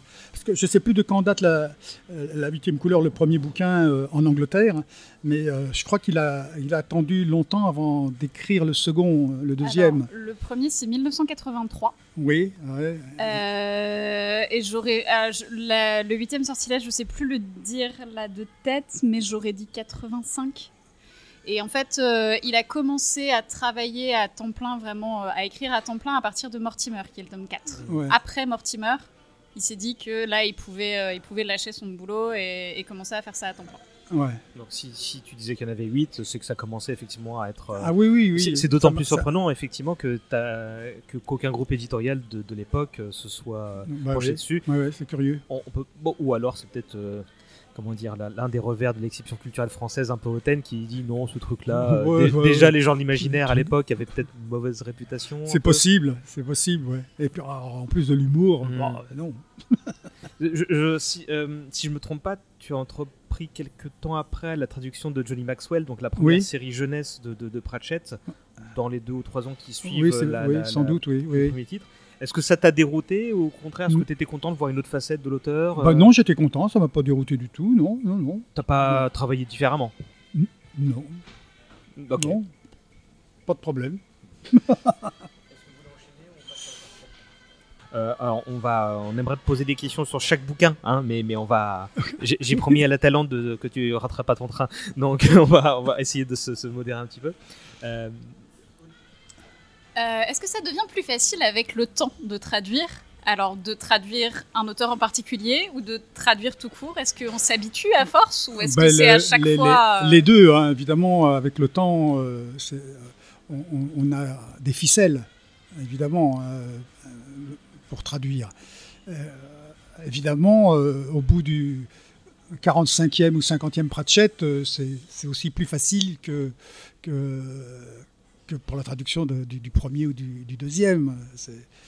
Enfin, c'est facile au, niveau de, de, de, la narration, mais c'est toujours, dans le cas de Pratchett, c'était toujours aussi difficile au niveau de l'humour, évidemment. Mm. J'en ai bavé des fois. mais, mais, mais c'est tellement, tellement agréable quand on trouve la solution. on se dit, ah ouais, ça c'est vachement bien, c'est quasiment aussi bien qu'en anglais. Après, c'est vrai que euh, il a aussi ces petits, euh, ces petits gimmicks Pratchett, ces petits, ces petits traits qui reviennent. Donc, ça, j'imagine qu'une fois que tu as trouvé la solution, tu l'as aussi pour les suivants. sans doute, oui. Je sais pas, j'ai jamais fait attention à ça. oui, je me pose jamais vraiment beaucoup de questions quand je traduis. Euh, je suis dedans et puis voilà. Bon, je suis, je suis bête et discipliné. Là. Je, suis mon truc. Alors, je sais que tu as dit que tu as tendance à oublier un petit peu au fur et à mesure oh que tu traduis. Beaucoup. Mais est-ce qu'il y a, ce que tu te rappelles euh, de, de en fait, euh, de, blagues, de traits d'humour qui t'ont donné particulièrement du fil à retordre et euh, oh, Oui, oui, mais l'ennui c'est que je cite toujours les mêmes. Ce sont les seuls que je me rappelle, parce que bon, il y en a beaucoup qui m'ont donné du fil à retordre. il y en a d'ailleurs que j'ai même pas pu traduire. Euh, donc euh, que j'ai laissé comme ça, sans, jeu de mots par exemple. Et du coup, euh, lorsque je pouvais placer un autre jeu de mots ailleurs, qui n'était pas dans l'original, je, le plaçais. Histoire que le lecteur français ait autant de blagues à se mettre sous la dent que le lecteur anglais. Et c'est aussi pour ça que j'ai régulièrement reçu des lettres de, lecteurs et de lectrices de Grande-Bretagne qui, euh, ayant lu euh, la version anglaise, l'original, rachetaient la version française pour avoir d'autres blagues. c'est flatteur ça. Oui, ah bah, ça fait extrêmement plaisir. Je les ai gardées les lettres, hein, bien sûr. Euh, est-ce que bah, est-ce tu as un ou deux exemples justement de situations euh, qui t'ont donné du fil à retordre que tu veux partager euh Oui, celle que j'ai déjà racontée là de, du moine, par exemple, euh, dans Accro du rock. Accro du rock, il y a beaucoup de références musicales. C'est pour ça que c'est l'un de mes romans préférés de Pratchett parce que c'est mon univers un peu. et c'est un moment, un, des personnages, je ne sais plus qui, raconte à un autre personnage qu'il y a un moine qui est allé voler dans un temple un corps, un instrument de musique, hein, le corps un corps en or, voilà, qui, est habillé tout en noir pour aller le, voler, un moine donc. Et euh, le, personnage qui l'autre personnage lui dit euh, tu m'énerves, je ne sais plus exactement quoi, comment il dit ça, mais j'en ai rien à, faire de ton moine. Euh, de, ton, alors en anglais, j'en ai rien à faire de ton felonious monk c'est-à-dire ton moine félon, mais c'est référence à Thelonious Monk, qui était pianiste de jazz. Alors évidemment, là, là, je me suis arraché les cheveux, c'est ce qui explique. Euh, et, du coup, euh, euh, j'ai cherché cinq minutes, et puis, bon, je n'aime pas m'acharner, ça me fatigue, donc je vais faire autre chose. vais je vais me prendre un café, euh, je vais faire un tour dans le jardin, euh, euh, je reviens, je fais d'autres tâches, je, finis ma toilette, par exemple, n'importe quoi. Et pendant ce temps-là, en fait, j'ai remarqué que le, cerveau travaille tout seul. Hein. et, je reviens devant mon ordinateur et boum, la solution m'apparaît. Et là, je ne sais pas au bout de combien de temps, mais la solution est venue. C'est-à-dire que j'ai juste rajouté que ce moine habillé en noir enlever ses chaussures, c'est un voleur, hein, donc euh, pour pas faire de bruit, et qu'il allait voler le corps. Et, euh, euh, donc l'autre personnage dit au premier qui raconte l'histoire, j'en ai rien à faire de ton moine en chaussettes noires. Les chaussettes noires étant un groupe yéyé des années 60, voilà, dont le leader Eddie Mitchell s'appelle Claude Moine de son vrai nom. Voilà. Donc ça, c'est une blague qui marche auprès des, auprès des connaisseurs, hein, attention. Il faut déjà savoir que Guy Mitchell s'appelle Claude Moine. voilà. Alors, dans, dans, dans du rock, il y en a beaucoup comme ça, hein, il y a énormément. C'est la, question qui suit, du coup, euh, suit un peu celle-là et euh, rejoint un petit peu la question qu'avait posée euh, Aude sur bah, la, la tra- traduction et sur la facilité de, pouvoir en faire euh, sur un, temps long. Mais pour toi, aujourd'hui, c'est quoi une bonne journée de traduction? Est-ce que c'est un temps, de page euh, écrite? Est-ce que c'est une bonne blague de casé? Est-ce que c'est une référence que tu as pu adapter? Ouais, c'est, ce que je disais tout à l'heure, euh, euh, trois pages par jour, voilà. Alors, il y a cer- certains jours où, où je peux en faire quatre ou cinq, ça, dé- ça dépend. Quand il y a beaucoup de dialogue, par exemple, c'est ce que je préfère, ça, défile plus vite. Et surtout quand c'est le bibliothécaire qui parle, ça va très très vite. je me souviens dans je sais plus quel roman où il y a un hook qui fait toute la page. Il occupe toute la page. Voilà, une page de gagné. Une demi-heure de- de- d'économiser, euh, on va aller au bistrot. Oui, par exemple. Alors euh, parlons un peu des accents, parce qu'il y a beaucoup de personnages Oui. qui ont des accents dans le disque monde. Et euh, alors je sais que des fois on devine qu'ils ont l'accent ch'ti, je ne sais plus dans quel Ah, euh, oui, oui. livre où il y a des philosophes qui ont l'accent clairement marseillais.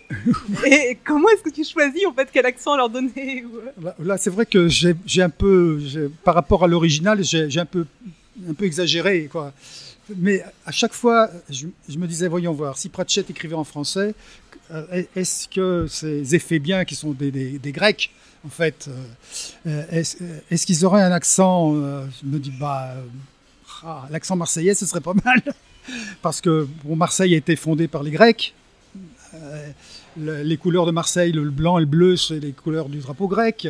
Donc, euh, j'ai voilà, j'ai décidé de, les faire parler euh, avec quelques expressions marseillaises, ce qu'il n'y a évidemment pas dans l'original.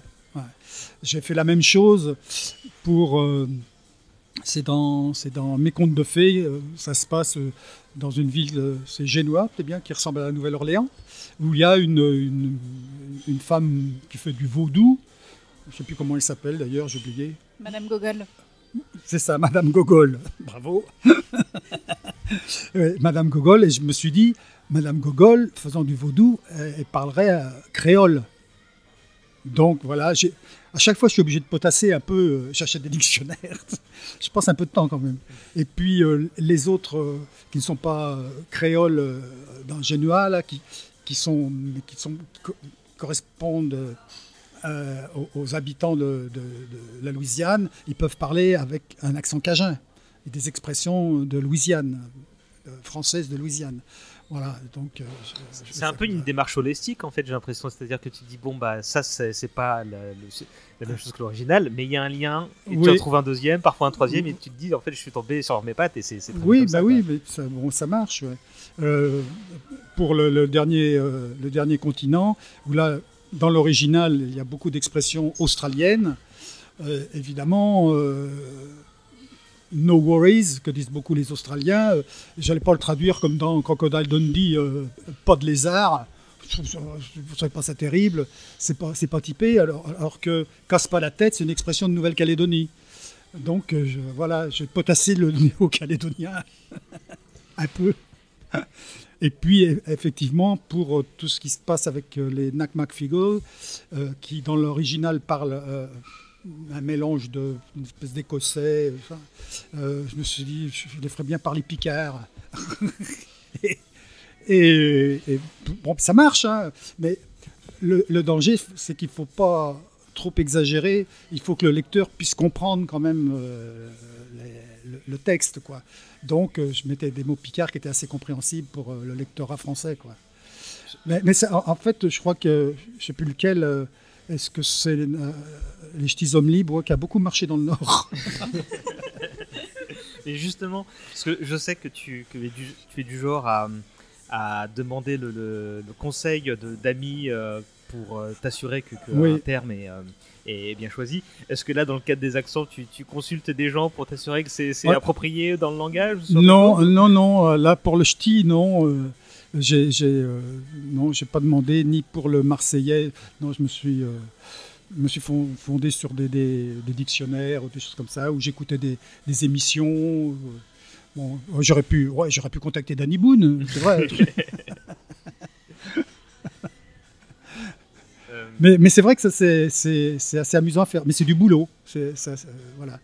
Euh, moi, je me per- permettais de, je me permettais de faire ça euh, de prendre mon temps, malgré tout, parce que j'avais un autre boulot à côté. Quoi.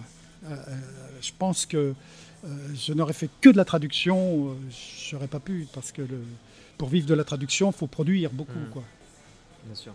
Euh, tu traduisais uniquement Pratchett en fait C'était en temps, à part, la musique, c'était en temps complet sur Pratchett ou tu avais d'autres auteurs à côté? J'avais d'au- d'autres auteurs. euh, lorsque je, faisais deux Pratchett par an, ça me laissait le temps de faire un ou deux autres bouquins à côté. Quoi. Euh, plutôt un d'ailleurs. Tout ça dépend de la grosseur des bouquins, évidemment. Mais ouais, j'ai fait une moyenne en gros de, de trois bouquins par an depuis que je fais de la traduction. À peu près. Euh, du coup, ça tombe très bien par rapport à la prochaine question qu'on voulait poser, qui est euh, est-ce que tu abordes Pratchett comme n'importe quel autre auteur, ou est-ce que, je sais pas, tu l'abordes avec une méthode particulière pour le traduire? Non, j'ai aucune méthode. Non, je n'ai pas de méthode du tout. C'est que- comme les autres auteurs. C'est-à-dire, euh, comme je disais tout à l'heure, euh, je commence à la page, euh, euh, page 1, hop, et je, je me lance, je traduis. euh. Alors, évidemment, euh, je ne lis pas les, les- les romans avant de les traduire, ce qui peut euh, présenter des inconvénients. Parce que le- parfois, euh, il y, a- il y a une difficulté dont la réponse se trouve trois ou quatre pages plus loin. Quoi. Mais bon, tant pis. Mm. C'est comme ça. J'im- J'imagine que dans Orson Scott Card ou euh, Moorcock, il y, a- il y a moins de potentiel à faire des accents par contre. euh. Oui, bah, c'est pas dans Card aussi, avec Calvin le Faiseur. Ah, là, il parle cajun. Là. Oui, oui. Ouais. Et là, le mot cajun, c'était un, un peu plus facile pour moi parce que euh, j'ai beaucoup écouté euh, de musique cajun. Je suis allé en Louisiane chez des musiciens cajuns, donc je sais comment ils parlent. Je connais beaucoup de chansons de là-bas. euh, bon. Alors, ce, qui- est drôle d'ailleurs, c'est que ces bouquins, là, Alvin le Faiseur, euh, ça a pas mal marché aussi dans le, pays gallo en Bretagne, le- le- le- le- c'est la, la Haute-Bretagne, où ils parlent le gallo, parce que ils ont les mêmes expressions. Et, c'est marrant parce que ma mère avait ces expressions-là aussi. Ma mère disait pas. euh, Quand je lui téléphonais, par exemple, le soir, je lui disais Qu'est-ce que tu faisais? Elle me disait pas J'étais en train de manger. Elle me disait Je je suis après manger. Et, et c'est c'est une vieille euh, façon de dire qui remonte au Moyen Âge en France, mais qu'on retrouve en Louisiane ou au Québec, je pense. Euh, Est-ce que tu as lu certains des romans de Pratchett que tu n'as pas traduits Comme euh, De bons présages, Stratagème non, j'ai pas eu la curiosité. J'avais donné envie de, de- de- parce que je, je pense que de bons présages, est- je pense que de bons présages est peut-être le bouquin le plus connu. en- de- Oui, c'est vrai. Oui, oui, Pratchett oui, en oui. dehors du- non, du euh, alors euh. j'ai jamais eu l'occasion. Bon, je suis désolé. Hein. Ah mais Ouais, ouais, ouais, je vais essayer. Je vais essayer de le lire. Bah, euh, de lire. en plus, euh, t'as pas oui, que du pas mal. Pratchett. Oui, oui, oui, euh, oui, oui, c'est, du euh, Gaiman. ouais. Exactement. ouais. Donc, Ouais. Il y a peut-être matière aussi. à. Ouais, ouais, ouais, ouais. Ou alors tu regardes la série Amazon, mais c'est peut-être plus marrant de lire le bouquin. Quoi. Mais, Vaut mieux euh, lire les bouquins. mais lui, euh, ouais, lui, moi, c'est- l'humour qui me plaisait. Alors, euh, alors pour- évidemment, pour Terry Pratchett, les Français n'ont pas d'humour, hein, n'avaient pas d'humour. C'est lui qui avait dit, je ne sais pas si vous savez, il avait dit les Français ont découvert l'humour en 1952 et depuis ils apprennent à s'en servir. Il s'est passé quoi en 52 pour ça? Non, je dis 52 comme Ah, j'aurais dit 54, hein, mais euh, Je tâche de retrouver la trad et de, percer, d'essayer de deviner ce qui a pu se passer. oui, oui, oui, oui. Ah, ouais. Non, mais, mais c'est vrai, bon, il était connu pour, euh, pour, pour beaucoup aimer les Français. Ouais. Lorsqu'il était, lorsqu'il est venu aux Utopiales en 2003, là, euh, av- avant son départ, on a pris un pot dans l'hôtel euh, à côté, là au bar de l'hôtel d'à côté. Donc euh, il y avait, il y avait, euh, Pierre Michaud, euh, bien sûr, euh, de la Talente. Il y avait Pierre Bordage aussi, je crois. Et puis peut-être bien Gilles Servat aussi. et, puis moi, et Pratchett, donc. Et c'est Pierre Michaud qui a osé lui dire Monsieur Pratchett, alors euh, il paraît que vous n'aimez pas beaucoup les Français. et il a répondu, Pratchett, un truc qui est vachement bien. Il a répondu oh, Vous savez, entre la France et l'Angleterre, depuis euh, la guerre de Cent Ans, il existe ce qu'on pourrait appeler une haine platonique.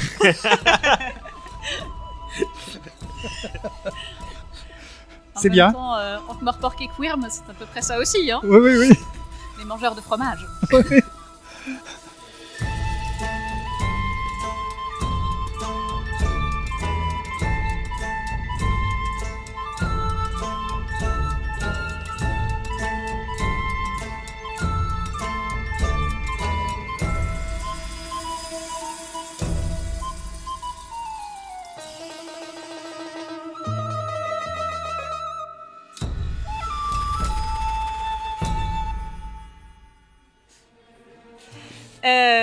une question sur la science du disque monde, qui est, si on ne se trompe pas, euh, les seuls ouvrages de Pratchett que tu n'as pas traduit tout seul. Ah ben non. Alors, euh, je rappelle peut-être le concept pour ceux qui nous écoutent et qui ne verraient pas de quoi on parle. Donc, la science de du disque monde, c'est une série de quatre livres qui est en fait de la vulgarisation scientifique et qui fonctionne donc avec un chapitre de narration, un chapitre de vulgarisation et c'est alterné sur toute la durée de, de chaque ouvrage. Oui. Et comment Ah. ça s'est passé? Parce que c'était quelque chose euh, que tu as donc travaillé avec Lionel Davoust. euh. Oui, alors ben, en fait, euh, en fait on a travaillé chacun de, de notre côté. Quoi. Moi, j'ai traduit les, les chapitres de, de narration avec les mages et tout ça, l'Université de l'Invisible, et, euh, et Lionel traduisait les, les articles scientifiques. Voilà, alors... euh, et, et je pense qu'il devait lire, euh, il devait lire la- évidemment la narration avant. Euh, comme il lit très bien l'anglais, il l'a lu directement en anglais.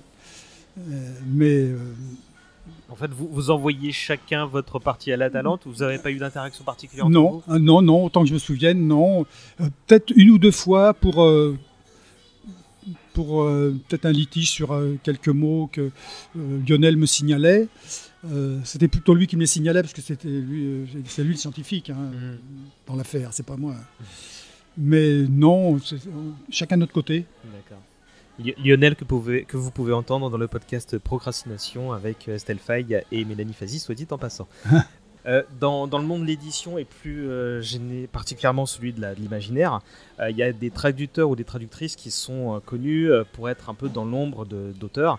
Alors je pense à Mélanie Fazi justement qu'on vient de citer pour Brandon Sanderson, à Jean-Claude Mallet pour Terry Goodkind et, maintenant Robert Jordan, Jean Sola pour le Trône de Fer et bah, de manière plus générale, enfin sur une littérature plus générale, il y a Jean-François Ménard pour Harry Potter.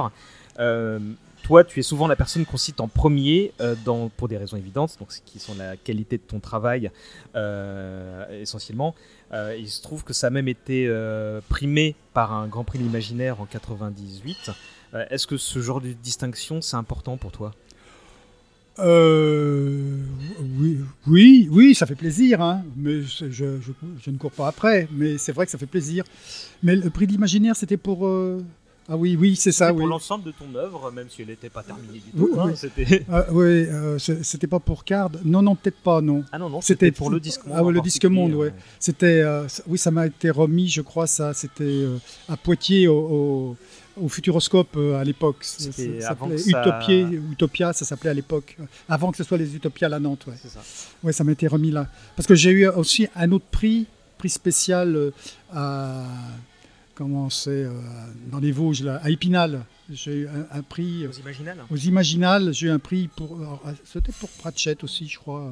Et, et- là, j'avais vraiment un prix, c'était un truc massif comme ça, qui, qui pesait une tonne. C'était l'immense chat, non C'était parce que pendant un temps, ils avaient des chats qui étaient pas loin. Ah non, ça, c'est, non, c'est une espèce de forme. euh, Ah, t'as eu du bol. Non, ouais, je sais pas, c'est, c'est pas un menhir, mais euh, c'est un truc doré là. Parce Et, que- Enfin, c'est pas moi qui l'ai, qui l'ai rapporté, c'est Pierre Bordage qui, qui m'a maudit parce que ça pesait une tonne dans ce bagage. le... je, je pense que t'as- t'as eu- tu l'as échappé belle parce que pendant longtemps, ils avaient des, des grands chats de, de presque 60 cm. Ah oui. Pas très, très, très beau euh, comme trophée, donc t'es tombé la bonne année a priori. Ouais, bon, d'accord. Euh, J'aimerais t'en. T'as cité euh, Pierre Bordage, je vais te lancer sur le personnage dans un instant, mais j'ai entendu une anecdote que j'aimerais que, qu'on éclaircisse.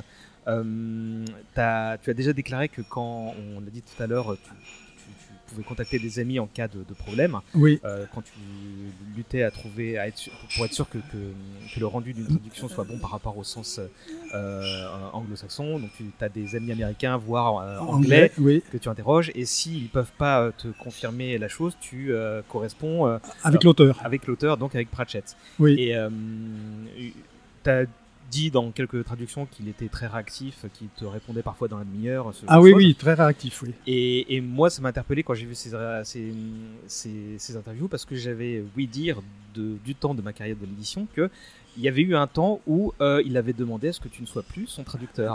Oui. Alors, est-ce que tu peux éclaircir cette situation, me dire si c'est vrai ou pas, ou est-ce que c'est une légende Non, non, non, ce n'est ce n'est pas, c'est pas une légende du tout. euh, C'est que euh, visiblement, je devais être euh, l'un des rares, voire le, le seul traducteur euh, de Pratchett à lui poser des questions. Du coup, comme je lui posais des questions, c'est que euh, les autres étaient vachement bons, les autres traducteurs mondiaux, et, moi non, évidemment. Et euh, apparemment, c'était paru dans un magazine anglais, peut-être bien, où euh, un journaliste avait posé la question de, euh, ses relations avec ses traducteurs étrangers. Il avait répondu J'ai d'excellents rapports avec eux, à part avec le traducteur français, il n'arrête pas de me poser des questions.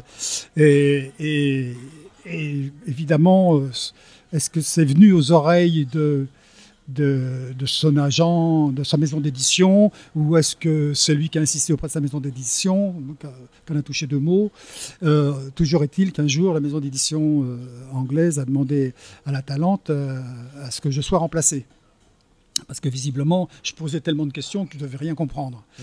Et euh, la Talente a répondu euh, Ah, ça tombe mal parce qu'il vient d'avoir le prix de l'imaginaire pour cette traduction de, du disque monde. Et en plus de ça, chaque roman qui paraît, chaque roman qui paraît est chroniqué sur France Culture où, où son travail est félicité, enfin bon, à, de très très bons échos. Euh, où, il c'est vrai qu'à France Culture, écouté quelques fois, il citait des, phrases ou des répliques de Pratchett et, tout le monde se marrait, quoi. Répliques en français, bien sûr. Et tout, donc, euh, Pierre Michaud a envoyé ça à la maison d'édition anglaise avec un double pour Pratchett. Et, Pratchett a, aussitôt répondu en disant On n'en parle plus. D'accord, donc c'était pas, il voulait pas. Euh, comment dire, te, te, te, bouter en dehors de son royaume pour d'autres raisons. Non, non, non. je me souviens ma première rencontre avec Terry Pratchett lorsqu'il est venu aux Utopiales, euh, c'est que euh, j'arrive à la Cité des Congrès de Nantes où avaient lieu les Utopiales, puis Pierre Michaud, je tombe sur Pierre Michaud qui me dit tiens, bah, Pratchett est là-bas, Terry Pratchett est là-bas, si tu veux, euh, je vais aller te présenter. Alors, il me présente à Terry Pratchett. Terry Pratchett me, me, serre la main comme ça, puis il me dit Ah oui, les sorcières, est-ce qu'elles parlent mal? J'ai dit oui. Bon, ça va. bon, d'accord. Ça va permettre de, de, briser l'abcès euh. Oui, eh ben, oui mais bon, il c'est vrai que c'était pas un gars à, à, donner des claques dans le dos, quoi. Puis moi non plus. Du coup, euh, moi j'étais intimidé de me trouver devant lui. Euh, lui, je pense pas qu'il était intimidé par moi, mais, mais il n'était pas, c'est vrai, comme ça, raconter des blagues à, à, tout bout de champ, quoi. Alors on a, on a mangé plusieurs fois ensemble à, table euh, à la cantine des Utopiales et je me souviens une fois, j'étais à côté de lui et euh, je veux me servir euh, un, peu de vin et je lui en propose en, disant en anglais Est-ce que tu veux du vin? Comme ça, en mettant un silence, comme dans, comme dans Dracula. il me regarde, il me fait Non, tu n'aurais pas dû le dire comme ça. c'est celui qui me dit, avec le, le, bon ton et tout ça, des merdes. bah, il a dû apprécier l'ironie que ce soit lui qui, qui, te corrige plutôt que, l'inverse. sans doute, sans doute. Euh, et, là, je, je, te demande à nouveau de répéter un truc que tu m'as dit en off tout à l'heure, mais euh, cette édition, c'est peut-être là où, je sais pas si c'est là où tu as fait connaissance avec lui, mais c'est ces Utopiales en 2003, c'est bien oui, ça Oui, Où euh, il s'est passé, il y avait une anecdote apparemment assez sympa pour, euh, par rapport à une des dédicaces de, Terry Pratchett. Oui, c'est que les Utopiales avaient prévu une, une, pièce spéciale pour Terry Pratchett, euh, parce que c'était quand même la tête d'affiche de, de, cette année-là. Et évidemment, euh, les Utopiales se disaient qu'il euh, y aurait énormément de monde à, venir pour des, dédicaces. Quoi. Euh, à l'époque, la dédicace, le, roman qui venait de sortir à la Talente à l'époque, c'était Le Dernier Héros, c'est-à-dire le grand bouquin. Là, le livre illustré. Le livre illustré, oui. Et donc, Terry Pratchett était dans, dans, cette pièce, derrière sa table, avec son stylo prêt à signer, et il y avait une queue monstrueuse à la porte. La porte était ouverte, mais personne n'entrait. Donc, Pratchett demande à Pierre Michaud euh, euh, pourquoi ils n'entrent pas? Pierre Michaud, oui, pourquoi ils n'entrent pas? Alors, il va, voir les, lecteurs, la, file d'attente. Euh, il demande pourquoi vous n'entrez pas? Et là, on lui a répondu on attend le traducteur. Alors, branle-bas de combat dans toute la Talente, dans toute la, la- la cité des congrès, là, euh, pour me trouver. euh, on a fini par me trouver, euh, je, je suppose que je devais être au bar. Mais pendant ce temps-là, Pratchett, il poireautait, quoi, parce qu'ils ne m'ont pas trouvé en- dans les deux minutes, hein, c'est grand, la cité des congrès. Euh, on est venu me trouver en me disant Hé Patrick, il faut que tu viennes. Euh, pourquoi? C'est pour les signatures, euh, là, toi, les, les- les lecteurs, ils veulent que tu signes aussi. Non, arrêtez vos bêtises, euh, vos conneries, là, c'est pas vrai. Si, si, viens, viens, viens. Tu vas, tu vas te mettre à côté de Pratchett, on a prévu une chaise et tout. Bon, d'accord.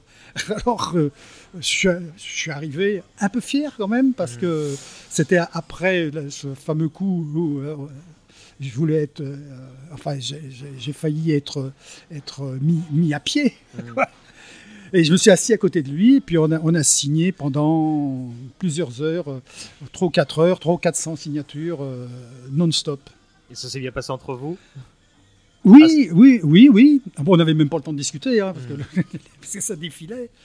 Alors, bon, euh, autre anecdote que j'ai déjà racontée, mais c'est vrai que euh, la- dans le dernier héros, la dernière phrase euh, parle d'un d'un barde, un joueur de harpe, qui, qui est mort, et la dernière phrase en anglais voulait dire Le barde est mort, reste sa chanson.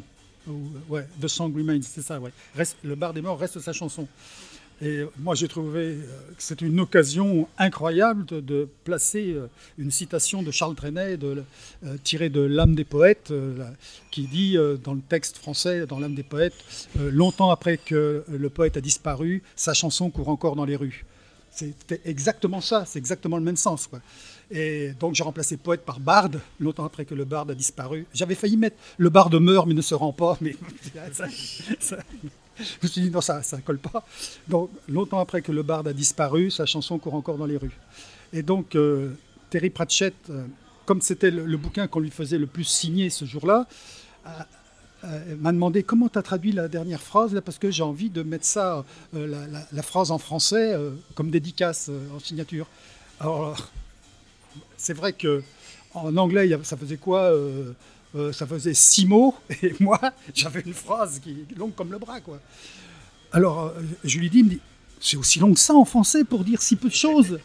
Alors, c'est Pierre Michaud qui est venu à mon secours parce que je bafouillais un peu. Et Pierre Michaud lui a expliqué que c'était une citation d'une célèbre chanson d'un célèbre chanteur-poète français, euh, Charles Trenet.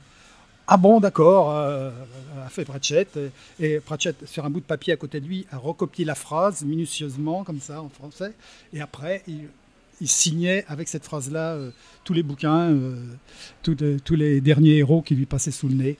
Et comme le- ce dernier héros, ensuite, m'arrivait à moi, moi, je mettais la phrase beaucoup plus courte en anglais. C'était tout sorti. trouvé. Alors, une question qu'on a dû souvent te poser, mais on sait quel est ton livre préféré. Est-ce que tu peux nous dire quel est ton personnage préféré du Discommande ou tes personnages? Ah bah oui, il y en a plusieurs. hein. Il y a- Forcément. Il y, a évidemment, comme j'étais euh, de- depuis ma tendre jeunesse un amateur de polar, j'aime beaucoup euh, euh, tout ce qui tourne autour du gay. Alors bon, il y a, Vimer, mais moi j'ai une affection particulière pour Chicard, parce que j'aimais bien le faire parler avec l'argot des séries noires que je lisais, euh, l'argot des années 50. Là. Euh, donc euh, oui, le, gay, euh, évidemment les sorcières. j'ai une tendresse particulière pour Nounou Hogg, mais Messire du Temps évidemment. Bon. Mais Nounou Hogg aussi, parce que eh, d'abord elle joue du banjo.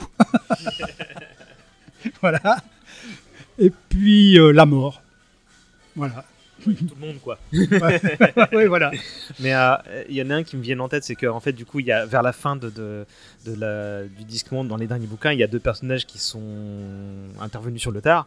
Donc il y a Moist, d'une part, Oui. dans une petite séquence d'autres Oui. bouquins, mais il y a surtout Tiffen Patrak. Euh, comment tu les as appréhendés, ces nouveaux personnages, alors que justement, tous les précédents, c'était bah, un peu le, trio, le quadrumvirat, euh, mort, euh, les Ouais. sorcières, euh, Viner Ouais, et, le- ouais. et les, et Alors, le euh, magicien. Euh, Moite von Lipwig, c'est ça, oui. ça. Euh, là, j'ai trouvé un truc intéressant à faire. Euh, parce que le, son nom, son vrai nom, je me demande si c'est pas Paillon dans, dans le texte français. Euh, son, alors, son nom de- d'escroc, oui, le nom sous lequel il est pendu, c'est Albert Paillon. Oui, alors, voilà, et, et, euh, il dit à un moment que euh, il, il- il commettait ses délits sans haine ni violence, un truc comme ça. Et j'ai pensé à- évidemment à Albert Spaggiari, le casse de Nice qu'avait signé sans haine ni violence, je ne sais plus trop quoi. Et or, il se Sans trouve. armes, ni haine, ni violence. Ouais, un truc comme crois. ça, voilà. J'ai pensé à ça. Et paillon, euh, je crois que le, le mot en anglais, le nom en anglais, ça, ça voulait dire paillette, mais j'ai pris paillon, pourquoi? Parce que Spaggiari, quand il a fait le casse de Nice, il est passé par un ruisseau qui s'appelle le Paillon. Ça, je ne l'ai pas raconté souvent, ce truc-là. Ah bah pour nous. Voilà. Donc j'étais assez content. euh, et ben non, ben, je les ai- je l'ai appréhendé euh, normalement, euh, voilà, comme d'habitude, euh, sans, sans état d'âme.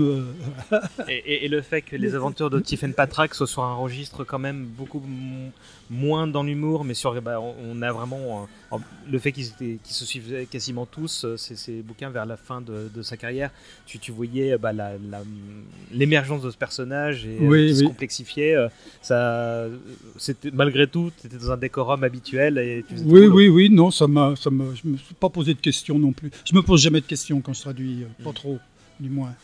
Ça me fatigue. Euh, alors, on a retrouvé une, interview euh, d'Alain Névan euh, qui disait qu'au cours de sa, carrière, euh, Pratchett était passé de l'humour à l'humeur. Qu'est-ce que tu en penses? Oui, il y a de ça, c'est vrai. Oui, oui, je suis, plutôt d'accord. C'est vrai que c'est euh, euh, au, fil des bouquins, il devient euh, même, si euh, l'humour est toujours présent, euh, ça devient quand même des sujets assez sérieux. Euh, que ce soit au niveau de la poste, la banque, le train, euh, voilà. euh, et, et il parle davantage de notre monde en fait que, que dans les premiers. Ouais. Et bon, on sent qu'il a envie de râler un peu. Oui, on dit que c'était, on dit que c'était quelqu'un qui était très en colère, Pratchett. Oui, bien sûr, oui, oui, Oui, oui, sûrement. Enfin, je, je dis bien sûr, mais sûrement, oui. Ouais. Et, ça, et ça sent effectivement euh, dans les romans euh, vers la fin. euh, ouais. Donc, euh, tu as traduit pendant très longtemps Thierry Pratchett. et est-ce que vers la fin de sa carrière, on va dire les dix dernières années, il continue à te surprendre sur, dans ses thématiques, dans, sa, dans ses histoires? Oui, oui, alors moi, il y a un truc que j'attendais, parce que je sais plus si c'est dans les derniers, là, il avait fait sur le football, voilà, et puis, euh, Allez les mages. allez, les mages, oui. Et puis dans, dans l'un des derniers, il y a un mec qui invente le vélo, je me dis, oh là, le prochain, il va faire le Tour de France. Et moi, c'était mon rêve qu'il fasse, qu'il fasse un roman avec le Tour de France. Ça aurait été génial, je sais pas, le tour, le tour de, du Burwald ou le tour de Clatch ou je sais pas quoi. Et bon, il n'a pas eu le temps de le faire. Mais je suis sûr qu'il euh, il aurait pu faire ça. Et euh, du coup, j'imagine que à force de le traduire quand même pendant aussi longtemps, ça a fini par représenter quelque chose pour toi. Donc, euh, est-ce que c'était bizarre de traduire son dernier roman? Est-ce que Ah oui, que bah oui, c'était bien sûr. Bah oui, je me disais, oh, c'est le dernier, de quoi je vais vivre maintenant? Non, parce qu'il y a eu d'autres, il y en a eu d'autres après. Bon, c'était des, des nouvelles. euh, Bon, faut bien le dire, un peu fond de tiroir quand même. euh, euh, certaines étaient, étaient bien. Ce que j'ai beaucoup aimé traduire, c'est euh, euh, les articles qu'il qu'il écrivait. Lapsus clavis Voilà, lapsus clavis, ouais, c'est ça. Oui. J'oublie les titres même. Alors que c'est moi qui les ai trouvés. c'est un peu bête. Il est très bien trouvé en plus celui-là. Oui, oui, évidemment. oui, oui. Et, et ça, j'ai trouvé ça vraiment très très bien. J'ai beaucoup aimé traduire, euh, traduire ça, lapsus clavis. Ouais. C'est, c'est- je pense que c'est pour mieux euh, le. On l'avait dit à l'époque, mais je crois que c'est le bouquin qu'il faut lire si on est fan de Pratchett pour le comprendre euh, Oui, totalement. oui, si oui, si ce, ce qu'il évoque dans ses romans n'est pas transparent, c'est là avec là on, Oui, on, on- on vrai, rencontre le C'est vrai, personnage. oui, oui, oui, oui.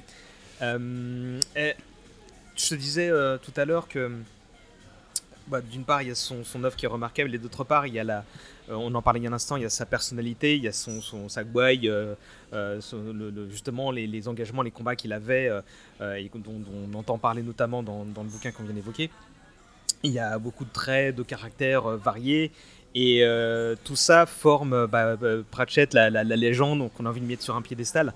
Et pour beaucoup d'auteurs, je pense, français, qui le connaissent euh, par l'intermédiaire de ton travail, il y a forcément une en- un attachement pour lui, mais par extension pour toi, parce que bah, on a envie de vous, vous, vous, vous associer, de, de Mm. faire de vous un binôme. Tu es conscient de, de, de cette, euh, bah, du ce duo que vous formez pour, pour nous? Oui, oui, bah, je, j'en ai pas été conscient tout de suite, mais c'est, c'est vrai, euh, c'est le- les, les réactions de- de- des lecteurs euh, qui, qui m'ont fait comprendre ça euh, régulièrement.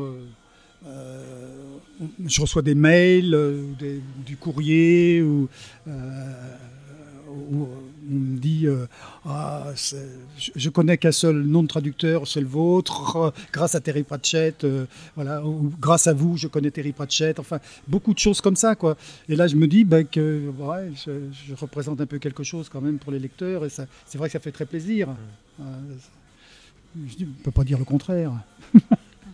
Ça, avant d'oublier, on avait parlé de, de l'anecdote de, de- de Pierre Bordage. Euh, donc, tu, de par le fait qu'il a été euh, publié chez La Talente, donc tu, tu connais ce, ce- ce fameux Pierre Bordage, mais tu peux nous parler de ta rencontre avec lui? Ben, je l'ai rencontré au, au bord d'une route. il faisait du stop euh, à la sortie de Nantes quand il était étudiant, euh, alors que moi, j'allais faire un concert à Niort avec mes instruments dans ma 4L. Euh, et puis, donc, euh, je l'ai pris à bord. J'ai bien fait, d'ailleurs. Euh, puis, je lui ai rendu service sûrement aussi. Et il s'intéressait à la musique. Il a vu que j'avais guitare, banjo, tout ça dans, le coffre. Euh, donc, on a discuté un peu. Il m'a demandé euh, Tiens, euh, est-ce que tu donnes des cours? Oui. Tu m'en donnerais? Oui, bien sûr. Il faut me payer, évidemment. et donc, je lui ai donné des, cours de banjo, essentiellement. Peut-être bien un peu de guitare aussi, mais surtout de banjo. Et puis, on, est devenus copains, forcément. euh, Et, euh, on, est allé en Angleterre au Festival Folk de Cambridge ensemble. Euh, on s'est arrêté à, Londres. Je lui ai fait acheter un banjo. C'est un vieux monsieur qui vendait de vieux banjos dans son appartement, dans son vieil appartement. Donc, il est revenu de, Londres avec un banjo que j'avais fait acheter. Et puis, euh, il me faisait jouer dans les lycées où il était pion, ce qui était bien, ça me faisait des, cachets. Et, euh, un jour, il, est, parti de Nantes et j'ai pas eu de nouvelles pendant pas mal d'années. Et c'est vers, la fin des années 80, au début des années 90, je sais plus, où il me téléphone. Allô, Pierre, Patrick Couteau, Patrick, tu te souviens de moi? C'est Pierre Bordage. Je dis bah oui, je me souviens de toi, évidemment. Euh, en plus, à, l'époque, euh, c'était un gaillard, euh, bon, euh, balèze, euh, ceinture noire de karaté, donc euh, j'avais pas peur dans les rues la nuit à côté de lui, hein. c'était super.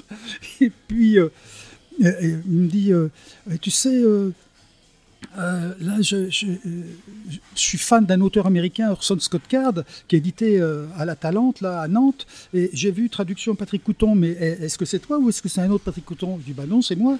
Ah bon Euh, ah, Mais tu sais, moi j'écris aussi, euh, et puis là j'ai un bouquin, personne n'en veut parce qu'il est, il est trop gros, tu crois que ça intéresserait la Talente? Euh, dis, bah écoute, tu me l'envoies, alors je crois que c'est un copain lui qui me l'a porté, je sais plus. Bon, j'ai même pas ouvert le paquet, j'ai j'ai apporté à Pierre Michaud, à la Talente. J'ai dit, tiens, j'ai un copain là qui a, qui écrit un bouquin, si tu veux jeter un coup d'œil. À, l'époque, il devait y avoir une ou deux personnes qui, qui relisaient les, qui lisaient plus exactement les, les, textes qu'on- que recevait la Talente. Et, comme là, c'était moi qui l'ai porté, Pierre Michaud l'a lu lui-même. Le lendemain, comme je passais tous les jours à la Talente pour prendre mon café, le lendemain, je passe le voir. Puis il me dit, dis donc, j'ai commencé le bouquin de ton, ton copain, euh, Pierre Bordage, là. euh, euh, il s'est raconté des histoires, ce gars-là. je crois qu'on va l'éditer. Hein. Il l'a édité, c'était Les Guerriers du Silence. Donc voilà. Donc il te doit une fière chandelle quand même. Hein Euh, il te doit une fière chandelle en fait. Oui, mais enfin bon, il aurait peut-être pu le faire éditer ailleurs aussi, hein, mais, mais il se trouve que, en l'occurrence, cette fois-là, c'était moi. quoi. Ouais, là encore, euh, le, le- le- le côté holistique où tout tourne autour de la talente et finalement, bah, on a d'un côté un traducteur qui euh, traduit une légende et une autre euh, légende de, de la sphère de la SF française naît en partie par ton intermédiaire. Quoi. C'est- c'est- Bah, euh, ouais, euh, oui, oui, en partie, oui. oui. Et en plus, vous jouez du banjo tous les deux. Ah oui, à chaque fois qu'on se voit, on joue de banjo. Hein. oui, oui, il y a des images qui le prouvent. euh. Euh, on, on arrive vers la fin de, de, de, de l'interview. Aude, Sarah, est-ce que vous avez d'autres questions? Non? Euh, bah, Moi, je vais juste t'en, poser une sur le, bah, les choses sur lesquelles tu vas travailler prochainement. Là, je sais que tu bosses sur un bouquin un peu spécial qui n'est pas stricto sensu un roman. Bah, oui, c'est le, euh, Vademecum, il y en a déjà eu deux de parus en, France. Euh, et ça, c'est le, dernier euh, l'ultime, mais bon, on va pas l'appeler l'ultime. On va, j'aime bien rester dans le latin tant qu'à faire. Vademecum nec plus ultra. Voilà. Qui a priori sera le dernier, euh, à moins d'une A nouvelle. priori, a priori, oui. Bah oui, euh, parce qu'il n'y a pas d'autres romans. euh, Mm. Parce que là, il couvre tous les romans du Disque Monde jusqu'à la couronne du berger. Hmm. Voilà. Sachant qu'on avait évoqué il y a, à l'époque de l'enregistrement de, de la double émission de, de- de- du Vademecum qui était intermédiaire entre le nouveau Vademecum et celui-là qui s'appelait Turtle Recall. Ouais. Et on s'était enthousiasmé sur le, sur le titre. Et on- le titre anglais, oui. qui, qui est génial. Mais, mais donc ce n'est pas celui-là. C'est le, on a Non. la Talente a euh, fait saut de mouton pour, Ouais, voilà. ah, toi en toute logique, adapter directement le. voilà, le- le- vraiment le, tout dernier, tout dernier. Voilà. Mm.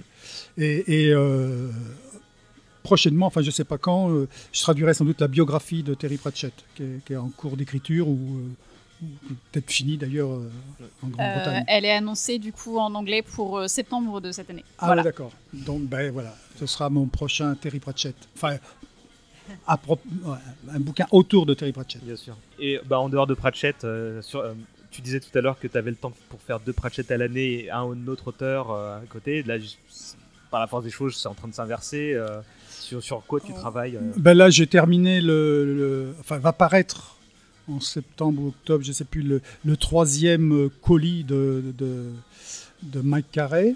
Encore un La auteur chute, admirable. la oui, ouais, ouais. Un, un- un gars euh, sympa comme tout. c'est vrai.